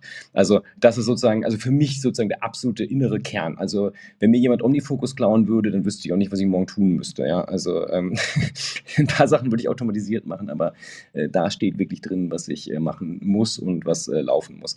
Äh, Trello finde ich, also für jeden, der äh, gar keine Aufgabenverwaltung hat, da anfangen, weil das ist meines Erachtens äh, das sowohl visuell als auch funktional beste Tool, auch pricingmäßig super cool. Und dass Atlassian das Ding gekauft hat, weil sie auch einfach Schiss davor hatten, sagt, glaube ich, auch genug an der Stelle. Und ähm, an Tools dann fürs Homeoffice, für mich natürlich Kommunikation, Messaging. Äh, also ähm, ich, äh, da, wo ich entscheiden darf, bin ich auf Signal. Ähm, ansonsten ist halt sozusagen alles im Einsatz. Das Einzige, wo ich mich jetzt sozusagen gegen sperre, ist WhatsApp, aber das hat sozusagen historische Gründe und äh, ich äh, ähm, mag diese Software nicht benutzen und äh, komme da auch bisher gut drum rum. Aber äh, ein Messenger ist halt essentiell ähm, genauso ist E-Mail immer noch essentiell, zumindest im, also im Kundenverkehr, weil man halt im Zweifel keine Messaging-Plattform hat. Also bis die dann etabliert ist, also Slack zum Beispiel oder auch Teams, ähm, ist halt erstmal E-Mail das, was äh, wichtig ist und was auch irgendwie immer noch da äh, läuft und einfach, wie gesagt, ein wichtiger Kanal ist, der dann Omnifokus füllt. Und ähm, ansonsten das, was du, was du beschrieben hast, ähm, was, die, was die Videokonferenzen angeht, ei, also ich meine, das ist ja auch sowas. Ähm, äh, jeder Kunde sein eigenes Videokonferenztool, das hat ja äh, Corona auch nochmal verschärft. Ähm, aber letztlich ist es heute so, ähm, eigentlich ist es entweder, wenn ich es definiere, ist es Whereby, ähm, auch DSGVO-konform in Norwegen auf Servern. Und ähm, ansonsten ist natürlich immer wieder Zoom oder äh, auch na, eigentlich durch die Bank alles von Google Meets über Teams. Äh, es kommt halt wirklich darauf an, welcher Kunde was hat und sagt, wir sind da und dann muss ich da halt sein. Das ist ja sozusagen nichts, wo ich jetzt als äh, Berater sein kann. Ich äh, definiere jetzt, was das, äh, was die Videoplattform ist und mir ist es eigentlich auch egal. Und da habe ich tatsächlich auch am meisten investiert in den letzten zwei Jahren in so Themen wie Licht und Mikrofone und all dieser ganze Quatsch. Äh, da kann man halt echt viel Geld versenken und meines Erachtens auch sinnvoll, weil ähm, es sieht besser aus, klingt besser und es macht denen, die zuhören wollen, einfach mehr Spaß. Also man hat dann mehr Präsenz und da würde ich auch jedem empfehlen, äh, wenn man Geld ausgeben will, dann vor allem da. Also äh, besserer Ton, bessere äh, Videoauflösung, besseres Licht, äh, das äh, hilft halt echt viel. Und dann natürlich das Thema Aufgabenverwaltung. Und daneben, also Zusammenarbeit ist ja eigentlich nicht Videokonferenz. Ja, Videokonferenz ist ja sozusagen das böse, äh, das böse Stiefkind des Meetings. Ähm, das andere ist halt Dokumentenbearbeitung. Und äh, da ist bei mir halt primär äh, Google Docs, aber auch im Moment sehr stark Nuclino, also so ein ganz ähm, sehr schlankes Wiki.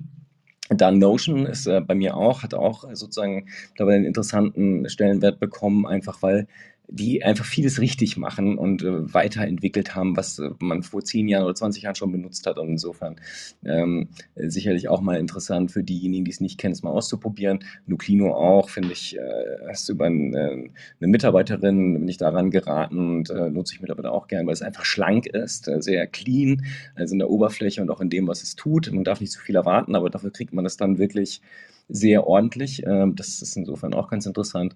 Und äh, wie gesagt, für mich auch ganz wichtig, weil äh, was, äh, ich meine, was ich über den Tag mache, ist, entweder spreche ich oder ich schreibe oder ich lese oder ich höre zu. Also das sind sozusagen die Kernthemen, die ich äh, mache und die wir wahrscheinlich alle machen.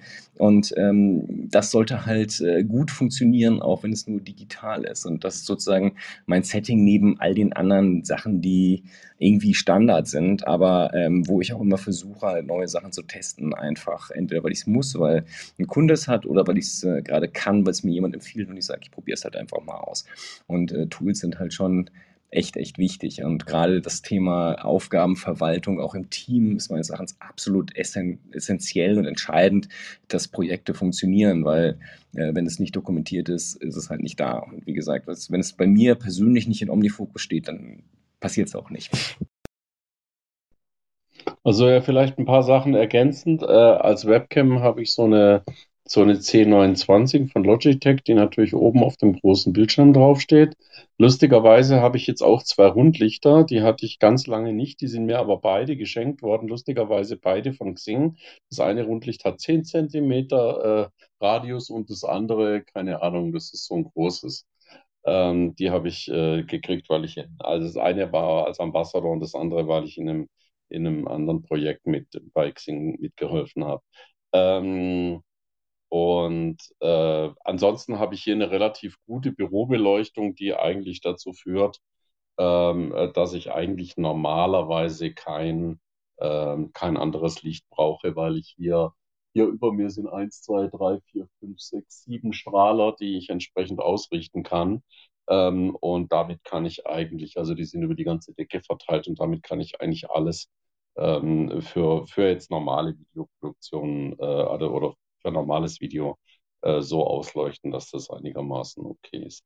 Ähm, jetzt habe ich euch auch gesagt, äh, dass ich ähm, um 21 Uhr weg muss. Es ist 21.02 Uhr und ich äh, winke sozusagen virtuell in den Audioraum und verabschiede mich für heute. Bis zum nächsten Mal und vielen Dank für deine Stimme. Bis dann. Alles gleich. Bis dann. Ich glaube, ich würde da ganz kurz nochmal einknüpfen. Ähm, ich habe ja selbst lange Zeit an meiner Uni ähm, Tutorien gehalten. Und ich hatte mir auch äh, zwei Lichter geholt. Ich glaube, Gerrit, du hast auch die von Elgaso, ne? Die äh, Keylights und ich muss echt sagen, klar, es müssen jetzt nicht so teure Lichter sein, aber 'nen 'nen 'n paar vernünftige Lichter, die bekommt man schon echt für unter 50 Euro irgendwo. Ähm, und dann noch 'nen USB-Mikrofon, das macht so viel aus und erhöht die Qualität so viel mehr. Ähm, da muss man sich nicht zwangsweise noch 'ne gute Webcam holen. Ist natürlich auch nice, aber das macht schon 'nen höheren Qualitätssprung als, äh, Geld für 'ne Webcam auszugeben, finde ich auf jeden Also, ich bin hundertprozentig bei dir. Also, ich finde, ähm also, bei Webcams haben wir uns ja letztens drüber unterhalten. Ich finde es auch schwierig, da im Moment jetzt irgendwas zu kaufen, weil da das ist irgendwie so 'n bisschen so 'n Stillstand eingetreten. Also, ich finde auch Licht ist so unfassbar wichtig und also, ich finde Licht und Mikro, also Ton, das ist meines Erachtens das echt komplizierteste und komplexeste und hängt auch bei jedem einfach von dem individuellen Setting ab. Also, wie das Büro aussieht, ähm, wie da so der Schall ist, wie bei mir, äh, und, äh, was man dann machen muss. Also, da aber da sollte man wirklich Acht drauf geben und Wert drauf legen, weil es so einen Unterschied beim Empfänger macht, wie man dann klingt und wie man aussieht. Genau, und grade Ton ist ja echt mega wichtig, ähm, weil klar, Video ist schön, aber wenn man jemanden nicht richtig versteht, dann ist es halt echt kacke und dafür muss man echt nicht so viel Geld ausgeben, um 'ne halbwegs vernünftige Qualität zu haben. Also, ich glaube, 30, 40 Euro ist man schon besser als 90% der Marc, du bist so schweigsam. Erzähl mal was, äh, zu deinem Thema. Also, wenn wenn's um um Licht und Video und Ähnliches geht, das ist ja etwas, was wo du dich auch intensiv mit beschäftigst und, äh, mehr testest als ich eigentlich. Also, ich muss sagen, ich habe früher sehr, sehr viel getestet, ähm, aber halt hauptsächlich, äh, für Außenaufnahmen. Also, da hatte ich dann so Stative mit LED-Lichtern, ja. Ähm, das macht schon Sinn, wo man auch verschiedene Farben einstellen kann et cetera.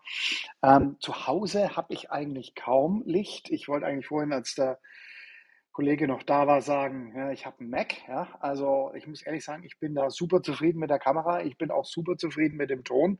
Ich habe praktisch sozusagen, äh, die 40 Euro schon investiert, Marius, ja, in den Mac.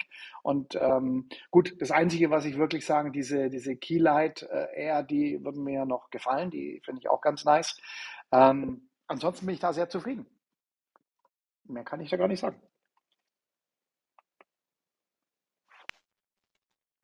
Wir sind ja alle 3 Mac-Nutzer, ne?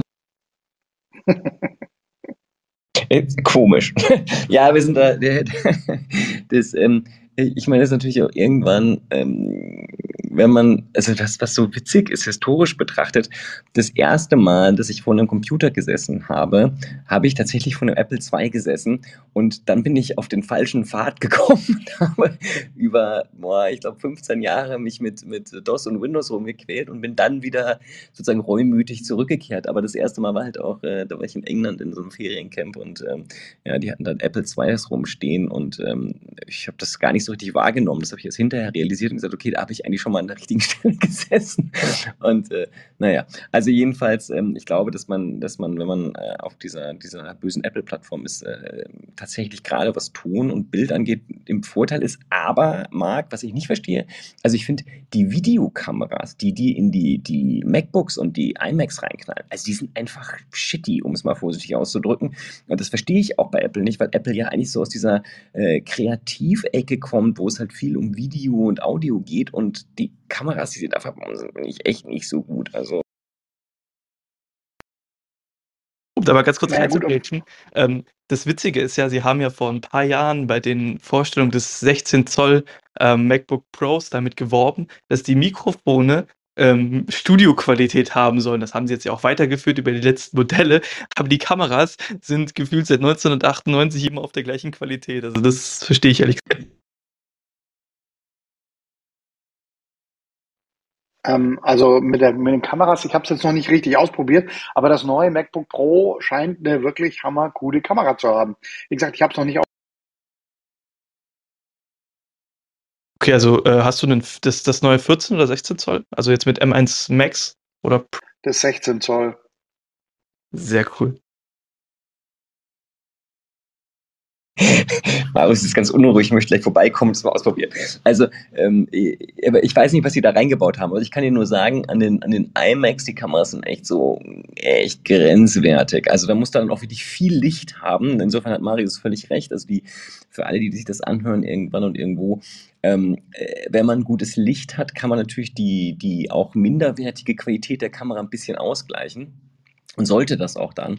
Aber man kann halt mit einer etwas höherwertigen Kamera auch sozusagen die schlechten Lichtverhältnisse ausgleichen. Und wenn man natürlich dann eine höherwertige Kamera und besseres Licht hat, dann wird es irgendwann äh, völlig ausreichen und gut. Und dann kommen natürlich noch so Sachen dazu, das habe ich gar nicht gesagt, das ist auch noch ein wichtig, also äh, ein ganz wichtiges Tool für mich.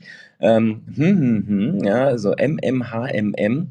Ähm, das ist natürlich auch nochmal so ein Punkt, äh, die haben halt coole Filter drin, die dafür sorgen, dass man heller ist oder besser ausgeleuchtet wirkt. Also was rein softwareseitig passiert. Das ist etwas, wo ich ähm, auch ähm, bei Apple eigentlich erwarten würde, dass sie das langsam mal in die MacBooks äh, und die, die iMacs reinbauen, also die Rechner, weil sie das ja ähm, in der anderen Hardware, also vor allem in Smartphones, ja längst tun. Da haben sie ja eine Softwareunterstützung für die eigentlich ja minderwertige Qualität der Kameras, also der Kamera-Hardware, jetzt im Vergleich zu einer äh, mega coolen Kamera für 10.000 Euro, äh, gleicht äh, Apple das ja durch einfach Software aus, Google natürlich auch. Und ähm, äh, auf dem Mac selbst ist das halt für mich der Weg, sozusagen Videokonferenzen oder Livestreaming auf YouTube halt äh, visuell zu verbessern, dass man besser ausgeleuchtet ist. Also es passiert gar nicht durch, die, durch das Licht der Lampen, sondern tatsächlich durch Software. Und das würde ich mir eigentlich wünschen, auch, dass, dass Apple das reinbaut. Und das ist halt etwas, was man auch nutzen kann, wenn man im Homeoffice ist, weil man einfach besser aussieht und weil dieses Tool mir halt auch bessere Präsentationen erlauben, egal ob ich jetzt als Dozent unterwegs bin oder in einer Coaching- oder Beratungssituation. Ich kann halt besser Inhalte einspielen ähm, und äh, die in Szene setzen, was halt sonst immer schwierig ist, diese Funktion wie Bildschirm teilen, was immer zu einer Unterbrechung äh, führt und äh, irgendwie einen Moment dauert, bis es dann richtig funktioniert und dann ist man selbst weg und das ist natürlich alles nicht gut, wenn man auch als, als der, der redet, noch wahrgenommen werden will. Deshalb, das kann ich äh, nur wirklich äh, nachdrücklich empfehlen. Das ist ein wahnsinnig gutes Tool. Ich habe damals die Beta-Testphase mitgemacht, deshalb, ähm, ich finde es total lustig, die schicken mir immer noch so ab und zu so irgendwie so Goodies, also so, so irgendwie so drei Bonbons und Aufkleber und die kommen dann per, äh, per FedEx aus San Francisco und ich finde es einfach total geil. Ich äh, liebe die dafür. Also denke ich immer, es ist so einfach, Kunden glücklich zu machen äh, mit, mit wirklich äh, wenig Aufwand, aber es ist einfach, äh, ja, cooles Hobby. Heißt das quasi, sie übernimmt den Video, also den Kamerafeed und darüber wird dann die Bildschirmübertragung eingespielt? Ganz genau. Also die, die, die Software ist die Kamera, die ich jetzt bei egal welcher, welcher Software, ob jetzt YouTube oder, oder halt Whereby oder Zoom oder was auch immer, da gebe ich halt hm, hm, hm, als, als Kamera an und äh, nutzt dann bei mir auch eine Logitech-Kamera und äh, nimmt dann von da aus das Video. Und dann kannst du halt äh, Overlays machen, also PowerPoint-Slides oder ich benutze vor allem gerne einfach Websites einblenden und äh, äh die dann halt da anzeigen. Also das, was du auf Alka TV siehst, das ist alles, mm, mm, also seit über einem Jahr, seitdem es das Zeug halt gibt und die kamen ja auch mit, mit Corona und die haben auch dann sehr viel Venture Capital eingesammelt und äh, ähm, ich hab, die, die sind halt auch wirklich cool. Also die, wenn du denen sagst, hier, das funktioniert nicht in dem Setting, hier auf meinem Mac, da kümmern die sich darum und lösen das Problem. Das finde ich total geil. Also die haben mich auch mal zurück dann auf eine Beta gesetzt ähm, und damit es wieder funktionierte bei mir und das fand ich alles sehr cool. Also äh, wirklich coole Software, kann ich nur empfehlen, einfach mal ausprobieren. Ich glaube, es gibt es mittlerweile auch für Web. Also ich, ich finde die auch ganz gut, wobei ich die sage, ich, ich muss sagen, ich setze sie halt nicht ein, weil ähm, bei mir ist Bildschirmteilen ein ganz wesentlicher Punkt. Und ähm, da finde ich die Qualität beim nicht so den Brüller, weil es immer so im Hintergrund irgendwie läuft und du kannst es nicht in der richtigen Qualität rüberspielen. Da ist das Bildschirmteilen deutlich besser, wenn man den Bildschirm wirklich gut rüberbringen Also, also ich hatte da bisher keine Probleme mit. Also du kannst es ja auf, auf YouTube sehen. Also es ist ja glasklar sozusagen das, was hinter mir ist. Und ähm, äh, das ist halt, wie gesagt, das funktioniert in der Videokonferenz genauso, wenn du halt äh, dann auch die, die Bandbreite mitbringst und dass das sozusagen übertragen werden kann. Aber es ist ja egal, ob du den Bildschirm teilst oder nicht. Der Unterschied beim Bildschirmteilen ist halt, dass du dann nicht mehr zu sehen bist oder irgend so Mini-Bildschirm irgendwo bekommst, wo man dich sieht. Und das fand ich halt immer schwierig. Also sowohl jetzt, äh, wenn man Studenten, also Studierende hat, vor allem eine größere Gruppe, ähm, dann muss man zumindest versuchen, noch irgendwie äh, Präsenz als Redner zu haben. Äh, das äh, ist halt schwierig, wenn du dann nur noch Folien an die Wand schmeißt. Das ist ja äh, hier lies und stirb. Also nicht, zumindest nicht meine Vorstellung, wie das laufen soll. Und äh, das hat mich halt, äh, also mich hat es super gefreut, dass das kam genau zur rechten Zeit und ich damit sinnvolle Seminare weiterhin halten konnte. Und ähm, aber auch bei im Beratungsbereich ist es halt einfach super schön, weil man halt, ich habe halt hinter mir immer irgendeinen sinnvollen Kontext und äh, da ist nicht irgendwie nur so ein äh, sinnloser Hintergrund, der jetzt irgendwie nett oder schick aussieht, sondern da ist halt immer Inhalt zu dem, worüber ich gerade auch rede oder worüber halt wir alle reden. Und deshalb finde ich das eine sehr, sehr hilfreiche Software für Videokonferenzen und für auch, äh, auch Konferenzsituationen, also wo man halt für mehrere was präsentieren muss. Also sollte man einfach mal ausprobieren. Also ich finde find wirklich sehr coole Software ähm, und äh, sehr, sehr hilfreich für diesen ganzen, also egal was man mit Video macht, ist es hilfreich. Es gibt es mittlerweile übrigens auch sogar für, für iOS. Allerdings hat es da eine andere Funktion, das ist auch sehr geil. Ich habe nur für mich noch keinen richtigen Anwendungsfall gefunden. Da kann man nämlich, was man da dann machen kann, ist, da sind dann beide Kameras am Telefon an, also die auf der Rückseite, die nach, nach hinten, also nach eigentlich nach vorne raus äh, äh, filmt und die, die auf einen zurückfilmt, also die, die Frontkamera. Und ähm, der, dann ist man selbst wieder eingeblendet über dem, was die Kamera nach hinten raus sieht. Und das ist auch ziemlich geil. Aber dafür habe ich irgendwie keinen Einsatzzweck. Ja, aber ähm, wer das hat und irgendwie so Reportagen draußen macht, für den ist das wahrscheinlich auch ganz interessant. Da bin ich wiederum zu 100% bei dir. Ähm, ich habe mir jetzt gerade deine, deine YouTube-Videos angeguckt. Ähm, Fakt ist halt bei dir, dass du, du hast oft im Hintergrund ein Bild stehen, ja. Ähm, und du sprichst, du bist das Zentrale. Im Hintergrund steht nur das Bild, ja. Und du bewegst das aber auch ganz, ganz selten, ja. Und bei mir ist es halt umgekehrt. Ich erkläre den Leuten, was sie auf meiner Website sehen können, sozusagen, oder verschiedene Anwendungsbereiche. Und da ist eigentlich die Kerninformation auf dem Bildschirm und nicht nur als Hintergrund. Deswegen habe ich das bis jetzt noch nicht eingesetzt. Nur um das richtig zu verstehen, du benutzt die Software, um dein Greenscreen auch auszukeyen oder läuft das dann nochmal über was anderes? Ich dachte nämlich immer, du machst es über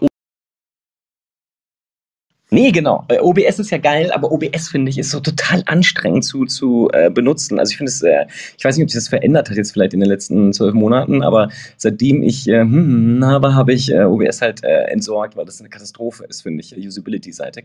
Und ja, ich mache das alles darüber. Also dieser ganze Greenscreen, das läuft alles darüber. Also sozusagen, und die ist wirklich, also, also man sagt das ja immer so leicht hin, aber das ist wirklich kinderleicht zu benutzen. Die Software, die ist super, super easy zu verstehen. Und wie gesagt, die funktioniert halt auch mit jeder, jeder jeder Video-Conferencing-Software, äh, weil die einfach nur eine Kamera ist. Also für diese Videokonferenzsoftware ist ähm, äh, einfach nur eine Kamera.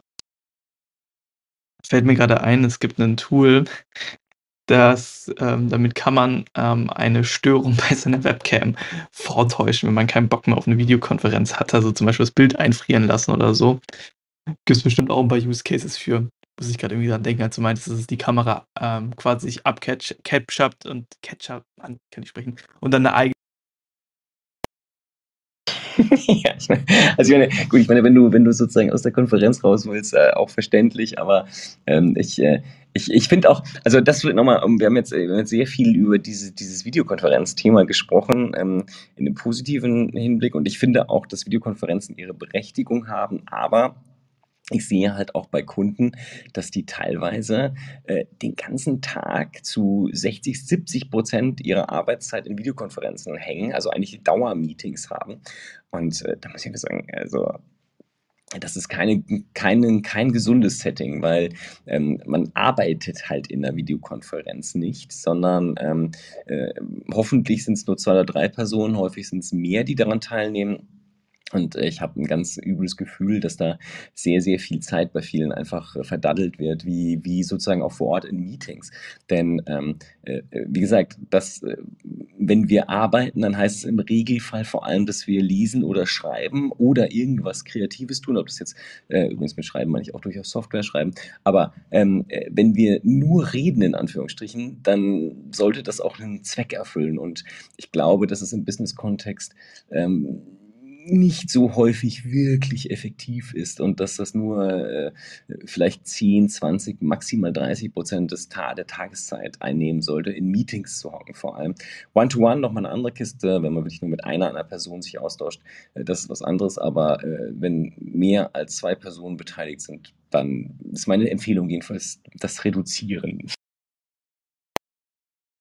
Ich glaube auch, das Problem ist, wenn man so Meetings macht, dass man ja am Rechner auch sehr, sehr, sehr einfach was anderes machen kann. Ich meine, wenn man face-to-face ist, auch in einer größeren Gruppe, dann würde es schon auffallen, wenn man die ganze Zeit auf sein Handy oder auf seinen Rechner guckt und irgendwas anderes macht. Aber in einem Meeting oder so, ja, ich glaube, da gibt es auch sehr viele Effizienzverluste. Leute, schön war's, aber ich muss mich jetzt ausklinken. Ich muss nämlich noch was ähm, machen. Da wartet noch jemand drauf. Ich wünsche euch einen schönen Abend. Bis die Tage. Tschüss. Danke, Bis dann, ciao. danke. Ciao, ciao.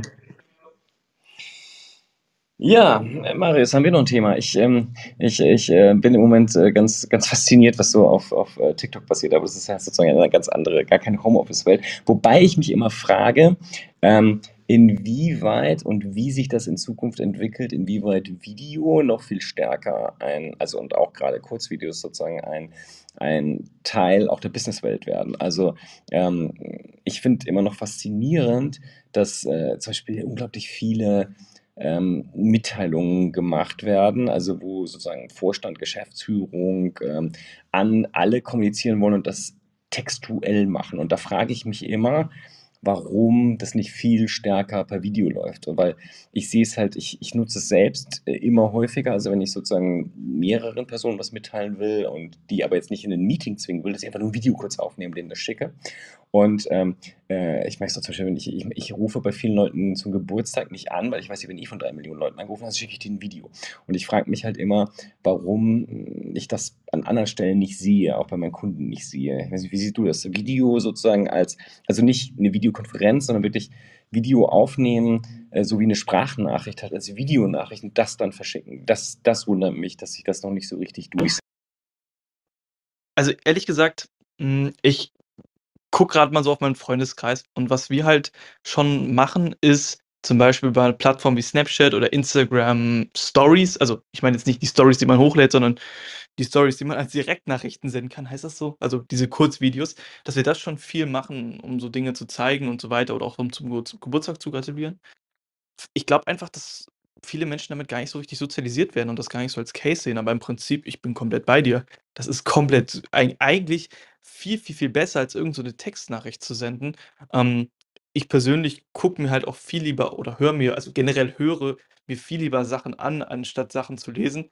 Ähm, ja, komisch eigentlich, dass das nicht so, ähm, eintritt. Vielleicht, was ich eigentlich ganz cool fand und ich hatte eigentlich gedacht, dass das so 'n bisschen in die Richtung gehen wird, ähm, LinkedIn Stories. Dass das das Ding sein könnte, wo das in der Businesswelt so 'n bisschen Einzug hält, aber das ist ja leider komplett gefloppt. Ja, das, das hat mich auch, das hat mich auch wirklich gewundert, ähm, dass sie, äh, aber auch bei Twitter. Also es haben ja alle sozusagen das Stories-Format dann eingebunden, auch das, also auch, dass man Videos einbinden konnte, auch TikToks einbinden konnte. Und ich habe das Gefühl, dass sie das zu schnell haben fallen lassen. Also da, da bin ich eh, da würde ich gerne mal irgendwie mit denen, jemandem, der verantwortlich ist für diese Projekte sprechen und einfach verstehen, warum die das so schnell wieder rauskicken. Also auch, ich finde, weil der Testzeitraum einfach viel zu kurz war. Also auch weil auf Twitter, da waren die Stories dann so, also bei vielen so spät, dass sie gar keine Chance hatten, so mal auszuprobieren, dann war es schon wieder weg. Und ähm, auf LinkedIn habe ich auch gedacht, dass da könnte sich sozusagen das Stories-Format ähm, durchsetzen. Ähm, ich sehe aber auf der anderen Seite, und äh, vielleicht ist das der Punkt, der, der Stream auf äh, LinkedIn zum Beispiel ist immer noch sehr stark, also anders als auf Instagram, also der klassische Instagram-Bilder-Feed, wo man sich einfach so äh, Bilder, wo man durchscrollt, ähm, das hat sich ja zu den Stories verschoben. Auf LinkedIn ist der halt noch stark und ich sehe da aber mittlerweile immer mehr Videos. Also ich glaube, dass die dieses Story-Format gar nicht brauchen, sondern die Stories sozusagen einfach im Feed haben und äh, da sind dann halt die Videos drin. Und ich glaube, dass das ähm, sich auch durchsetzen wird. Aber was ich eigentlich meinte ist, und das, äh, wie, wie sieht das an der, an, der, an der Uni zum Beispiel aus? Ähm, nutzt du da oder nutzt, nutzen äh, Dozenten Videos, also Kurzvideos, nicht, nicht jetzt hier so äh, die Vorlesung wurde einfach aufgezeichnet oder es gibt ein äh, E-Learning-Tool, wo man sich halt Videos angucken kann, die dafür aufbereitet wurden, sondern Kurzvideos, ähm, um zu kommunizieren, weil eigentlich von der Logik, also ich meine, das, was du ja beschrieben hast, äh, Snapchat, äh, Snapchat, ist, äh, Snap, wow, Snapchat ist ja ein sehr junges Format, genauso wie TikTok. Eigentlich müsste man ja Studierende super mega gut darüber erreichen können und also jetzt nicht zwingend über Snapchat und TikTok, aber halt auch in dem Format. Ich kann ja das Kurzvideo äh, per Messenger oder welchem Kommunikationsmittel auch immer verschicken. Mm, also ich glaube, das Problem ist, dass die Uni vielleicht noch schlimmer als so Unternehmen sehr, sehr verstaubt sind. Also gerade unsere Universität ist ja eine alte Universität, immer schon Universitätsstadt. Ähm, ja, also da sind die Krusten sehr, sehr, sehr, sehr dick an allen möglichen Stellen. Ähm, was ich aber sagen muss, was halt bei uns an der Vivi-Fakultät war, dass der Dekan ähm, zum Semesterstart immer eine Videobotschaft macht. Halt nicht vertical, sondern halt als Instagram normales Video, auch kein Short-Video, das geht dann halt so fünf bis zehn Minuten. Ähm, das gibt's halt schon, aber sonst ist die komplette Kommunikation ähm, ja, entweder halt über die Plattform, wo halt die Lerninhalte drin sind, über Text, äh, also jetzt News-Kommunikation meine ich jetzt, oder halt über E-Mail. Also alles sehr, sehr angestaubt. Ist dann schon mal selten, wenn halt wirklich die Instagram-Seite der Fakultät irgendwas postet, also ob es jetzt ein Bild ist oder ein Video. Eigentlich echt schade, weil das wäre eigentlich ein cooles Tool, um das Ganze auch so ein bisschen nahbarer zu machen. Ja, das meine ich nämlich. Also ich, ich, äh, also ich, ich kann es mir gut vorstellen. Wie gesagt, ich, ich nutze es auch stärker, schicke häufiger auch in Teams halt Video, also kurze Videos rein. Ähm, äh, also persönlich ist natürlich, ich bin da auch ambivalent, weil persönlich, also mein, ich nehme Informationen halt fast ausschließlich textuell auf. Also ich konsumiere wenig Video und ähm, ich konsumiere noch relativ viel Audio, ähm, aber ähm, ich mein Hauptkonsum von Informationen ist textuell, weil es halt viel, viel effizienter ist.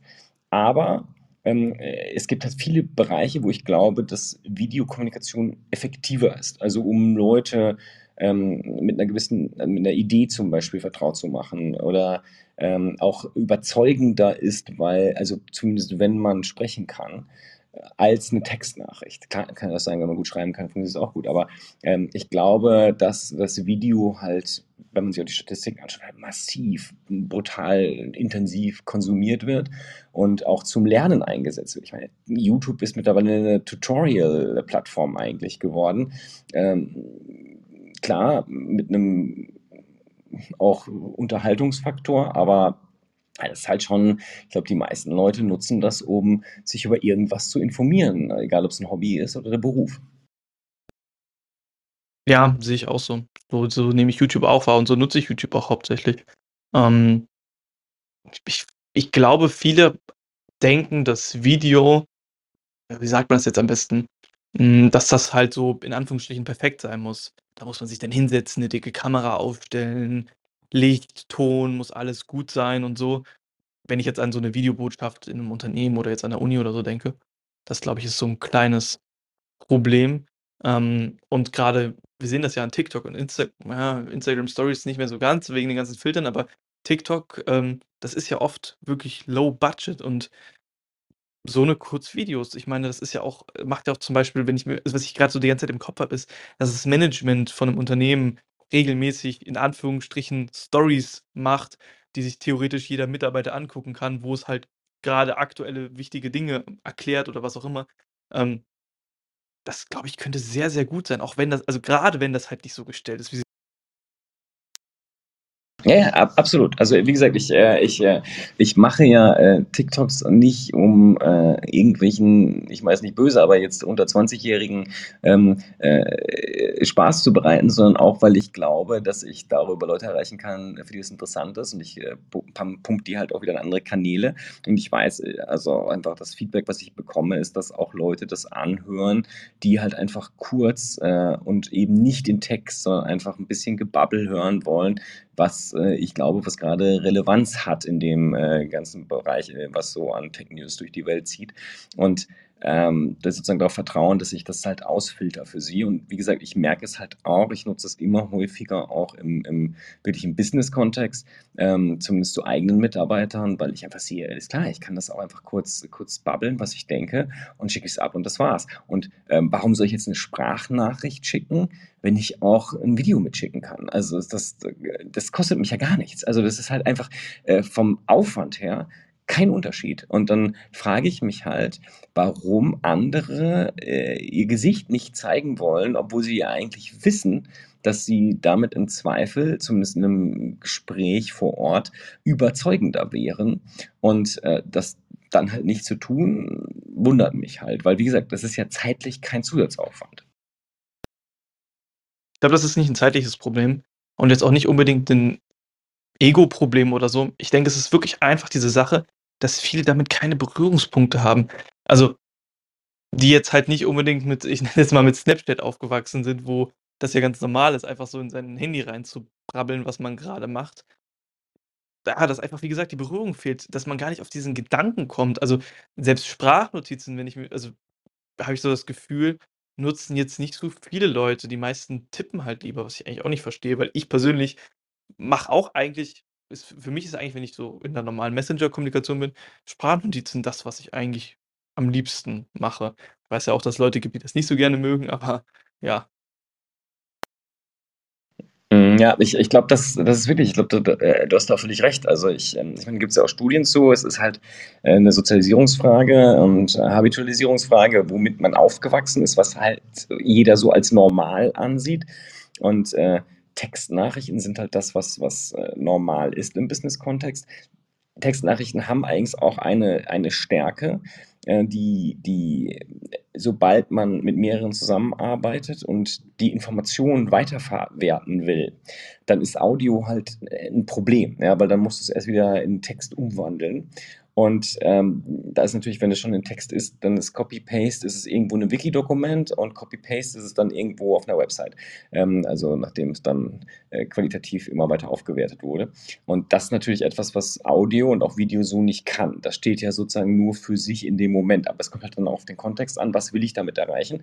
Und wenn ich Leuten einfach nur eine Idee vermitteln will oder äh, einfach nur einen Kommentar abgeben will, dann glaube ich, ist das ein valides Tool und ich gebe dir völlig recht ich kann es auch nur für mich selbst sagen. Ich habe ich hab zum Beispiel immer, also bis so vor, ich würde sagen so vier, fünf Jahren, habe ich fast nur Fotos gemacht. Und dann irgendwann habe ich gedacht, warum mache ich eigentlich Fotos, wenn ich auch ein Video machen kann? Und äh, seitdem hat sich es umgedreht. Seitdem mache ich eigentlich nur noch Videos und fast keine Fotos mehr, weil ähm, es gibt halt für Fotos immer noch Anwendungsbereiche, dann nutze ich sie auch, aber wenn man anderen Leuten irgendwas zeigen will, dann ist es meist viel, viel besser, ein Video zu machen, mir das Video zu schicken. Und das kommt so aus einer, aus einer Denke, okay, ich habe gar nicht die Bandbreite und ich kann jetzt hier keine Videos verschicken und wir anderen, die müssen sie runterladen, das dauert alles, aber das ist ja alles ewig her. Ja, und das ist halt wirklich, dass man, dass man wirklich sozialisiert worden und man muss irgendwann sagen, okay, stopp, das ist ja Quatsch. Also es, ist, es, es gibt überhaupt kein Bandbreitenproblem. Ich kann jetzt kurze Videos machen und die verschicken und ähm, das erklärt halt wirklich mehr als tausend Worte. Also, und das sagt man ja in einem Foto nach, aber ein Video tut es, weil man dann zugucken kann, wie irgendwas passiert. Ja, äh, hundertprozentig. Woran ich gerade direkt denken musste, als du das gesagt hast, ist das Beispiel Wohnung. Ähm, es ist doch viel geiler, wenn man eine Wohnung irgendwo inseriert, ähm, da einmal durchzulaufen mit der Kamera, einmal alles zu zeigen, natürlich zusätzlich noch Bilder zu haben, aber anstatt sich einfach nur die Bilder anzugucken, Bilder können mit Objektiven und so weiter alles gefälscht werden. Wenn du durchläufst, hast du das nicht. Also, ich weiß gar nicht, wieso ich direkt erst an Wohnungen denke, aber ja, stimmt, ich bin komplett bei dir. Und das Coole ist ja, Apple hat ja eingeführt, dass also schon ein bisschen das mit den Live-Fotos, dass quasi jedes Foto ja auch gleichzeitig ein kurzes Video von der Situation ist. Ja, aber wie gesagt, ich, ich glaube, dass wir, da, äh, ich, wahrscheinlich betrifft dich das auch noch. Also wir sind halt einfach sozialisiert worden, ähm, dass alles mit Fotos ist. Also ich meine, äh, und das hatte ja auch wirklich was mit Einschränkungen zu tun, dass die Leute halt nur Edge hatten oder dann mal 3G. Und äh, deshalb war Instagram halt, war halt eine große Sache, aber halt mit Fotos. Und äh, Snapchat war eine große Sache, aber halt auch eigentlich mit Fotos, die dann so ein bisschen animiert wurden. Und dann als alle irgendwie LTE zumindest häufiger hatten oder dann schon 5G und dann konnte man sagen, okay, lass uns einfach nur noch Videos durchknallen, weil das macht ja gar keinen Unterschied. Ja? Also man kann das ja ruckelfrei sich anschauen in hoher Qualität und ähm, nur das, das, die, im Kopf müssen die Leute das halt mitgehen und ich glaube, das ist häufig noch nicht passiert und ich glaube, das ist auch immer noch der Punkt, warum äh, auch im Zusammenarbeitsbereich einfach dann lieber mit Text oder mit Fotos gearbeitet wird, als direkt mit Video oder mit hochwertigen Animationen, weil da immer noch so, so eine Barriere im Kopf ist, äh, die total an der Realität vorbeigeht. Ja, ich glaube aber auch so ein bisschen, da schwingt auch immer noch so was mit wie, ja, das ist unprofessionell. Also, ich weiß nicht, also du kennst das ja hundertprozentig auch. Also, wenn ich immer E-Mails schreibe, dann habe ich das Gefühl, es ist immer so komplett, ja, gestellt und wenn man dann mit Leuten face to face spricht, ist das dann alles plötzlich komplett locker. Ähm, und ich glaube, dass so diese E-Mail, ich nenne es jetzt mal dieser E-Mail-Effekt bei vielen halt im Hinterkopf ist, oh, kann ich jetzt hier ein Video oder eine Sprachnotiz machen? Wir sind ja hier im Business-Kontext, das macht man ja nicht. Oder glaubst du, dass sowas nicht, oder ja, was doch, doch, total. Also ich, ich glaube, wie gesagt, das, äh, das ist gelernt, gelerntes Verhalten. Ähm, wer schreibt, bleibt. Das ist sozusagen der alte Spruch, da wird immer Goethe zugesprochen. Aber ähm, das, das Text ist halt sozusagen was Hochwertiges. Deshalb ist die E-Mail, wo sie dann ja auch schon runtergewertet wird, aber weil sie so häufig ist, ähm, ist äh, noch wichtiger oder überhaupt die textuelle Kommunikation auch in einem Messenger wichtiger als etwas, was nur ein Foto oder nur ein Video ist. Und ich glaube, das wird sich komplett ändern äh, oder das ändert sich gerade schon. Und ich glaube auch, dass es im Businessbereich sich einfach durchsetzt. Weil, wie gesagt, schau in den LinkedIn-Newsfeed. Also bei mir ist es so, ich würde sagen, das ist nicht viel anders als auf Facebook äh, und auch auf Instagram. Also der Anteil von Videos ist mittlerweile sehr, sehr, sehr hoch und äh, nimmt auch weiter zu. Und was wir ja, glaube ich, als nächstes sehen werden, ist halt die Virtualisierung. Das auch, das fand ich heute Abend auch ganz spannend in der Diskussion, äh, dass ähm, dieses Thema der 3D-Welten, auch der, der persistenten oder permanenten eigentlich 3D-Welten parallel zu dem, was man tut, als Arbeitsumgebung, auch das, das wird ein Riesenproblem haben, sich durchzusetzen, weil die Leute gar nicht dran gewöhnt sind. Also die Jüngeren, die zocken und die für die 3D-Welten, naja gut, an einem 2D-Monitor, aber trotzdem normal sind, werden es früher nutzen oder nutzen es schon ich meine, es gibt viele, viele kleinere Agenturen, die in Minecraft oder in irgendwelchen anderen Spielen sozusagen äh, während Corona sich aufgehalten haben und miteinander sozusagen gechattet haben, weil man sich halt nicht normal sehen konnte und äh, sonst halt nur Videokonferenzen hatte. Aber das wird noch viel normaler werden, glaube ich. Und genauso wird auch Video noch viel normaler werden. Aber ähm, da ist halt eine ganz große Hürde, weil äh, das für die Menschen einfach äh, gar nicht in den Business-Kontext gehört, sondern das ist irgendwie so, Fernsehgucken ist Freizeit und äh, nicht äh, Beruf. Ja, ja, das ist genau das Ding. Ähm, Oliver meint ja auch vorhin, ich glaube, Oliver war das, äh, die, die, dieses äh, Mozilla Hub, dass da Leute nicht mit klargekommen sind, auch die Technikmenschen. Ich habe mir das ja vorhin mal angeguckt, weil ich das eigentlich ganz cool fand. Ich bin da sofort, habe sofort die Steuerung ohne ein Tutorial intuitiv verstanden, weil es halt einfach genauso wie in jedem Videospiel ist. WASD bewegt man sich und mit der Maus gu äh, guckt man sich um und hat dann halt einen Pointer. Das ist eigentlich voll, also für mich jetzt trivial, aber für mich trivial, weil ich seit meines, keine Ahnung, 12. oder 14. Lebensjahres vor den Teilen sitze und irgendwelche Computerspiele zocke, so. Aber ja, viele haben das halt nicht. Ja, das könnte echt doch ein Problem werden, ne? Bin mal gespannt, wie das in der nächsten Zeit sich entwickelt. Aber ich glaube, wenn halt so die Führungsetage merkt, was für Effizienzvorteile das hat, dann wird sich sowas ja auch durchsetzen. Ja, ich würde gar nicht unbedingt sagen Effizienzvorteile, sondern ähm, äh, es diese soziale Komponente, über die haben wir heute Abend auch ganz oft gesprochen. Also wenn die soziale Komponente fehlt, und jetzt sagen wir mal nicht Corona, sondern zum Beispiel im Setting, was ja für, für ganz viele Unternehmen normal ist, wo verschiedene Zeitzonen im Spiel sind ähm, äh, und äh, also vor allem auch Entfernung und Distanzen, und die Leute trotzdem zusammenarbeiten wollen oder müssen, äh, dann äh, muss das ja irgendwie überbrückt werden. Und eine Videokonferenz ist halt was anderes, als sich immersiver in einer 3D-Welt zu bewegen und dort die Kollegen halt äh, tatsächlich zu sehen und auch zufällig über sie zu stolpern im Wortsinne. Ähm, das äh, das ist halt etwas, was möglich ist. Und diese, diese eher eigentlich eben nicht unbedingt effiziente oder direkt produktiv gesehene, sondern diese eher emotionale, soziale Komponente. Das ist, glaube ich, das, was, was sich da abbilden lässt. Und äh, das ist auch das, was sich in Videos besser abbilden lässt als in dem Text. Der Text ist halt fürchterlich abstrakt. Äh, unser Gehirn muss dann arbeiten, damit es den Text erstmal dekodiert und versteht, was da eigentlich steht. Und äh, natürlich ist es effizient, wenn man das gut kann, also sowohl das Schreiben als auch das Lesen.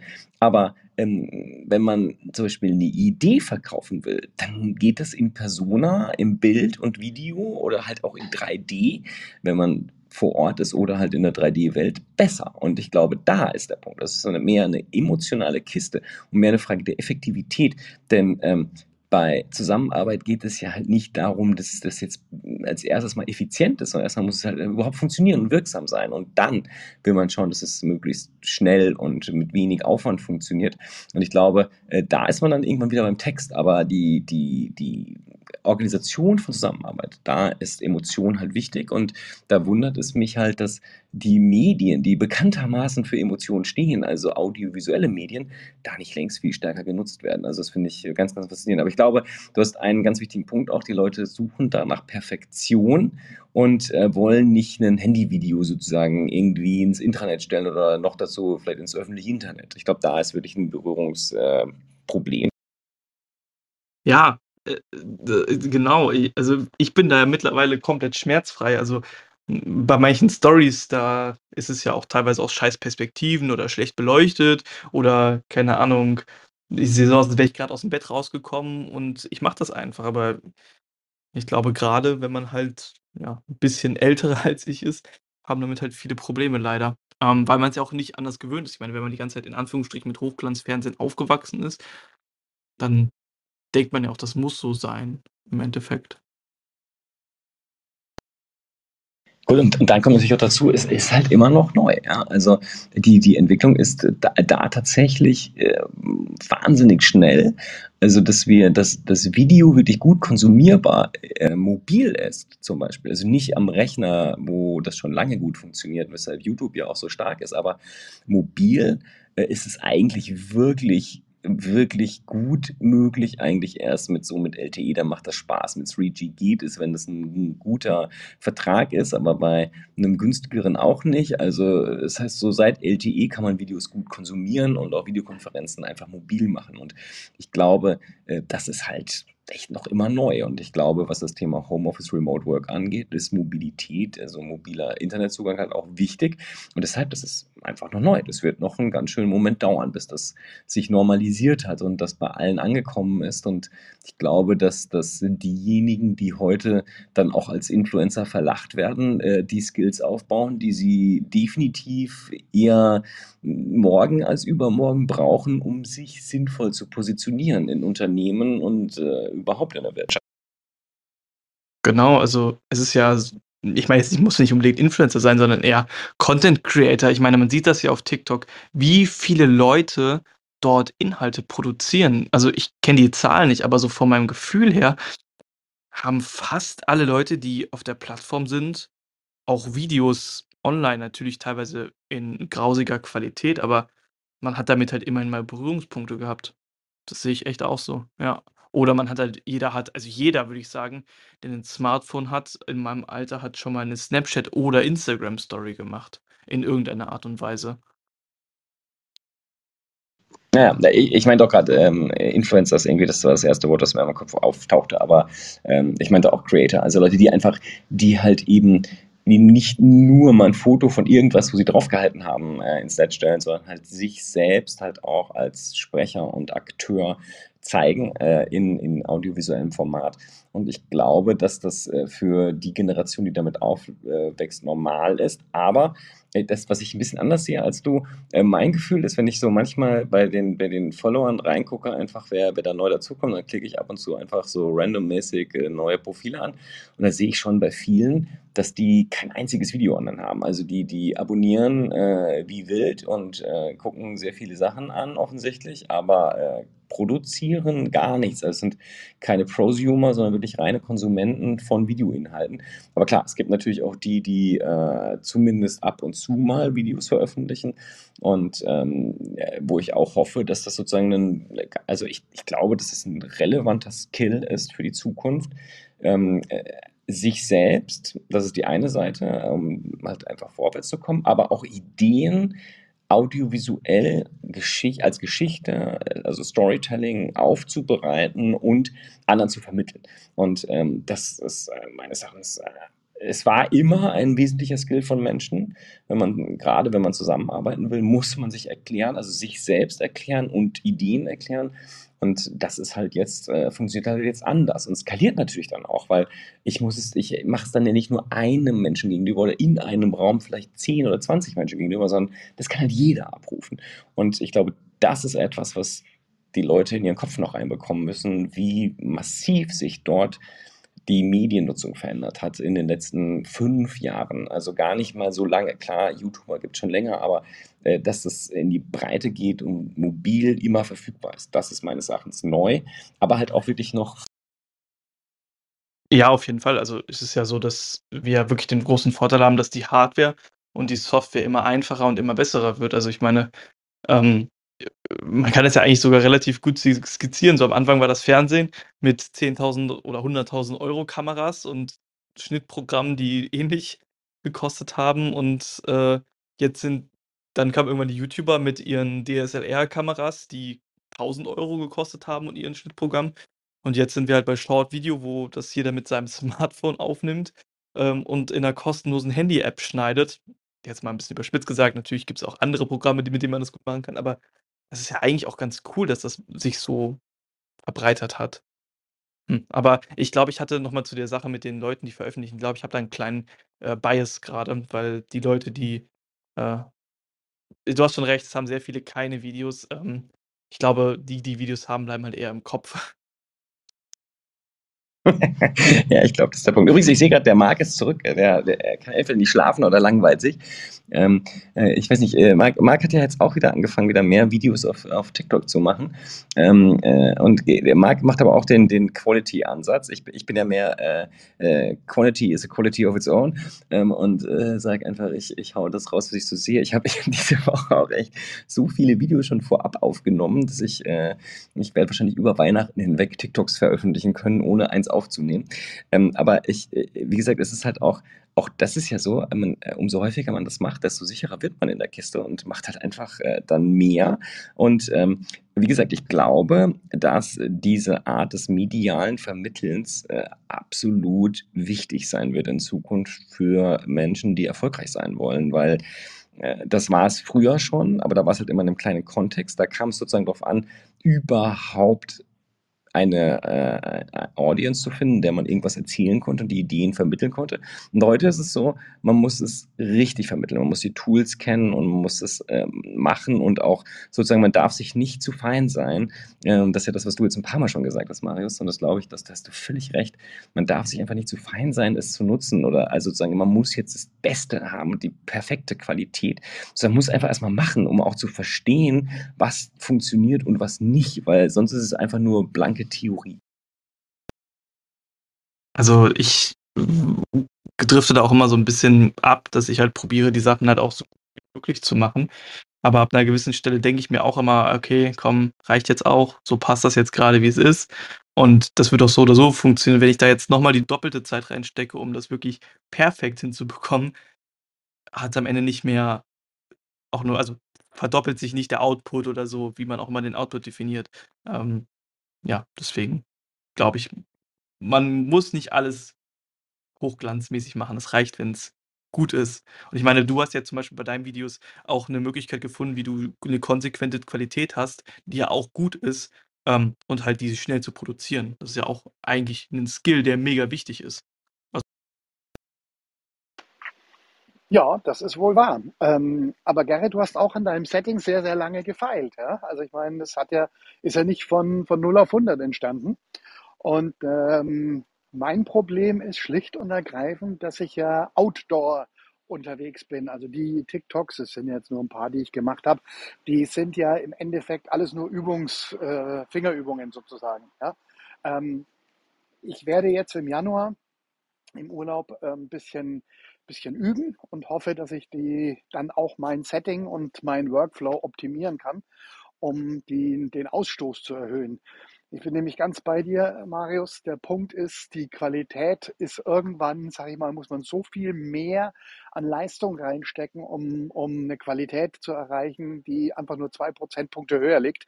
Das macht keinen Sinn. Da ist der, ist der Input und Output nicht ähm, Also Short-Video ist wirklich äh, Pareto, ne? 80-20. Ja, sehe ich auch so.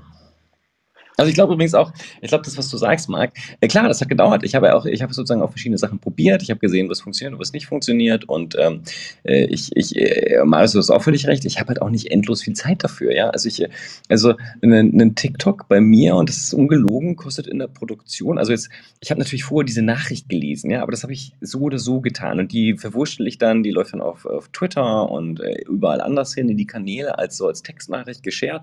Und ähm, wenn man das rausnimmt, also sozusagen die Recherche, äh, dann das Produzieren von diesen TikToks, also inklusive des Vorschaubildes, ich liege so im Schnitt bei fünf Minuten und ganz selten, und das ist dann nur, wenn ich irgendwie eigentlich äh, gestört werde, während ich die aufnehme, dann läuft das mal auf zehn Minuten hoch, weil ich zwischendurch aufhöre. Aber es geht halt super schnell. Und deshalb ist ja das, was ich vorhin noch meinte, auch in dem, auch in dem Business-Segment ist das jetzt natürlich heute für mich total easy. Ich kann halt einfach schnell Kurzvideos machen und die schicke ich dann halt über Messenger raus. Und äh, meine Erfahrung ist halt, das hat halt viel mehr Wirkung. Und äh, als, als wenn ich da jetzt eine Textnachricht rausschicke, weil das Witzige ist, ich glaube, auf der Empfängerseite ist es so, da sitzen dann Leute und denken, boah, jetzt hat der Eiker sich gerade eine Stunde Zeit genommen, um mir 60 Sekunden Video aufzunehmen das muss ich mir jetzt nochmal anhören. Und ich glaube, das, heißt, das klingt vielleicht blöd, aber ich glaube, dass das die Wirkung macht, äh, obwohl es für mich tatsächlich diese 60 Sekunden waren, in denen ich das runtergemacht habe und einfach erzählt habe und vielleicht drei Cuts gemacht habe und dann tatsächlich drei Minuten gebraucht habe. Und dadurch habe ich halt eine Wirkung, weil auf der Empfängerseite es so aussieht, als wäre es super aufwendig gewesen. Ja, das ist doch eigentlich, eigentlich relativ cool. Also finde ich auf jeden Fall. Weil du halt den Skill hast und die ganze Erfahrung dadurch, ne? Aber fünf Minuten finde ich schon echt, äh, 'ne 'ne gute Zeit. Also, ich brauche dafür sowas immer so Faktor 5 bis Faktor Und jetzt stell dir noch vor, du gehst raus, brauchst erst mal 10 Minuten, Viertelstunde nur, um die Location zu besichtigen, auf der du dann das Video machen willst.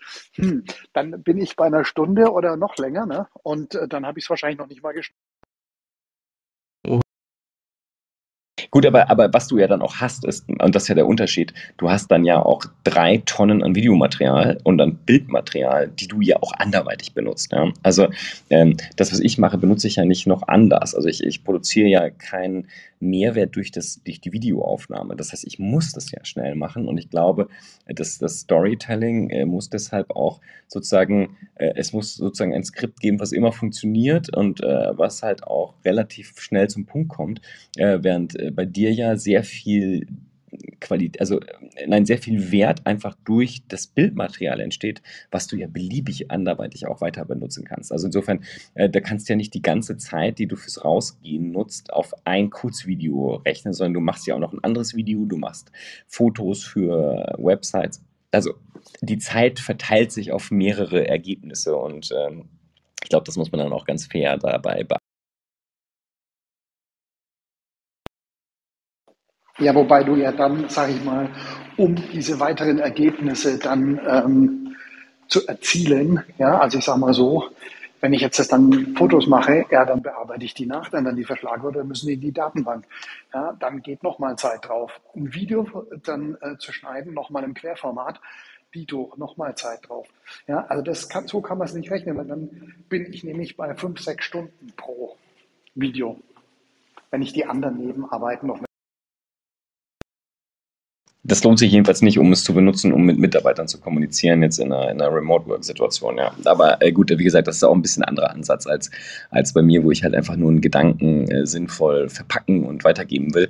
Und da bin ich auch, äh, wie gesagt, wir hatten das ja vorhin, ich bin auch voll bei dir. Ich verstehe wirklich nicht. Also ich glaube, dass das so ein bisschen diese, diese Perfektionismuskiste ist. Aber ich verstehe nicht, warum Menschen, auch gerade Menschen, wo ich weiß, dass die gut reden können und auch schnell äh, sozusagen denken und äh, sprechen können, warum die nicht stärker Video benutzen, um zu kommunizieren. Also gerade auch in größeren Unternehmen, wo du halt nicht nur mit einem kleinen Team kommunizierst, sondern vielleicht an viele hundert oder sogar tausend Menschen kommunizieren willst. Ähm, ich habe fast kein Verständnis mehr dafür heute, dass das äh, so häufig nur über Text läuft und auch teilweise einfach brutal langweilig und anstrengend zu lesen ist.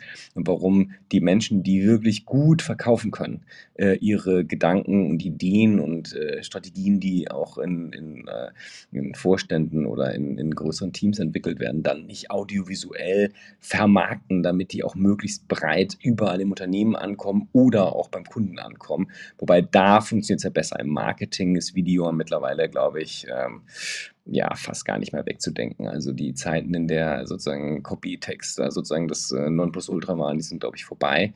Es geht vor allem jetzt um, um Videos, ein bisschen noch um, um reine Fotos, aber äh, da ist es längst da, aber in der internen Kommunikation, also in der ähm, gerade was auch das Thema Remote Work angeht, gerade da, wo man dringend äh, sozial äh, präsent sein muss in irgendeiner Form, da findet es nicht statt und ich habe keine Ahnung, warum. Wird aber, denke ich, in der nächsten Zeit auf jeden Fall auch kommen. Ähm, ja, wir haben jetzt ja schon wieder zwei Stunden geredet. Ich glaube, äh, oder wollt ihr noch über irgendwas sprechen, weil sonst könnten wir einen Abschluss machen. Wir sind, wir sind jeweils weit abgedriftet. Das stimmt. Was ich übrigens spannend finde, ist, äh, dass wir, wir finden immer den gemeinsamen Nenner äh, und landen beim Thema Video. naja, das ist ja auch das, womit wir uns ja auch sehr viel beschäftigen aktuell. Bene, dann würde ich sagen, vielen, vielen lieben Dank äh, für, für das Gespräch. War wieder immer spannend, macht immer Spaß. Ähm, und ähm, das Schöne ist, dass wir ja auch sehr vielfältig sind in, in den Meinungen und in dem, womit wir uns so beschäftigen. Ja, war super. Bis die Tage. Genau, bis die Tage. Ich wünsche euch noch. Bis dann, danke. Ciao, ciao. Das war Eika TV, frisch aus dem Netz. Unter eika.tv findet sich das Videoarchiv. Und unter eika.club finden sich die Podcasts. Via eika.news finden sich immer die aktuellsten Tech-News und vielfältige Kontaktmöglichkeiten.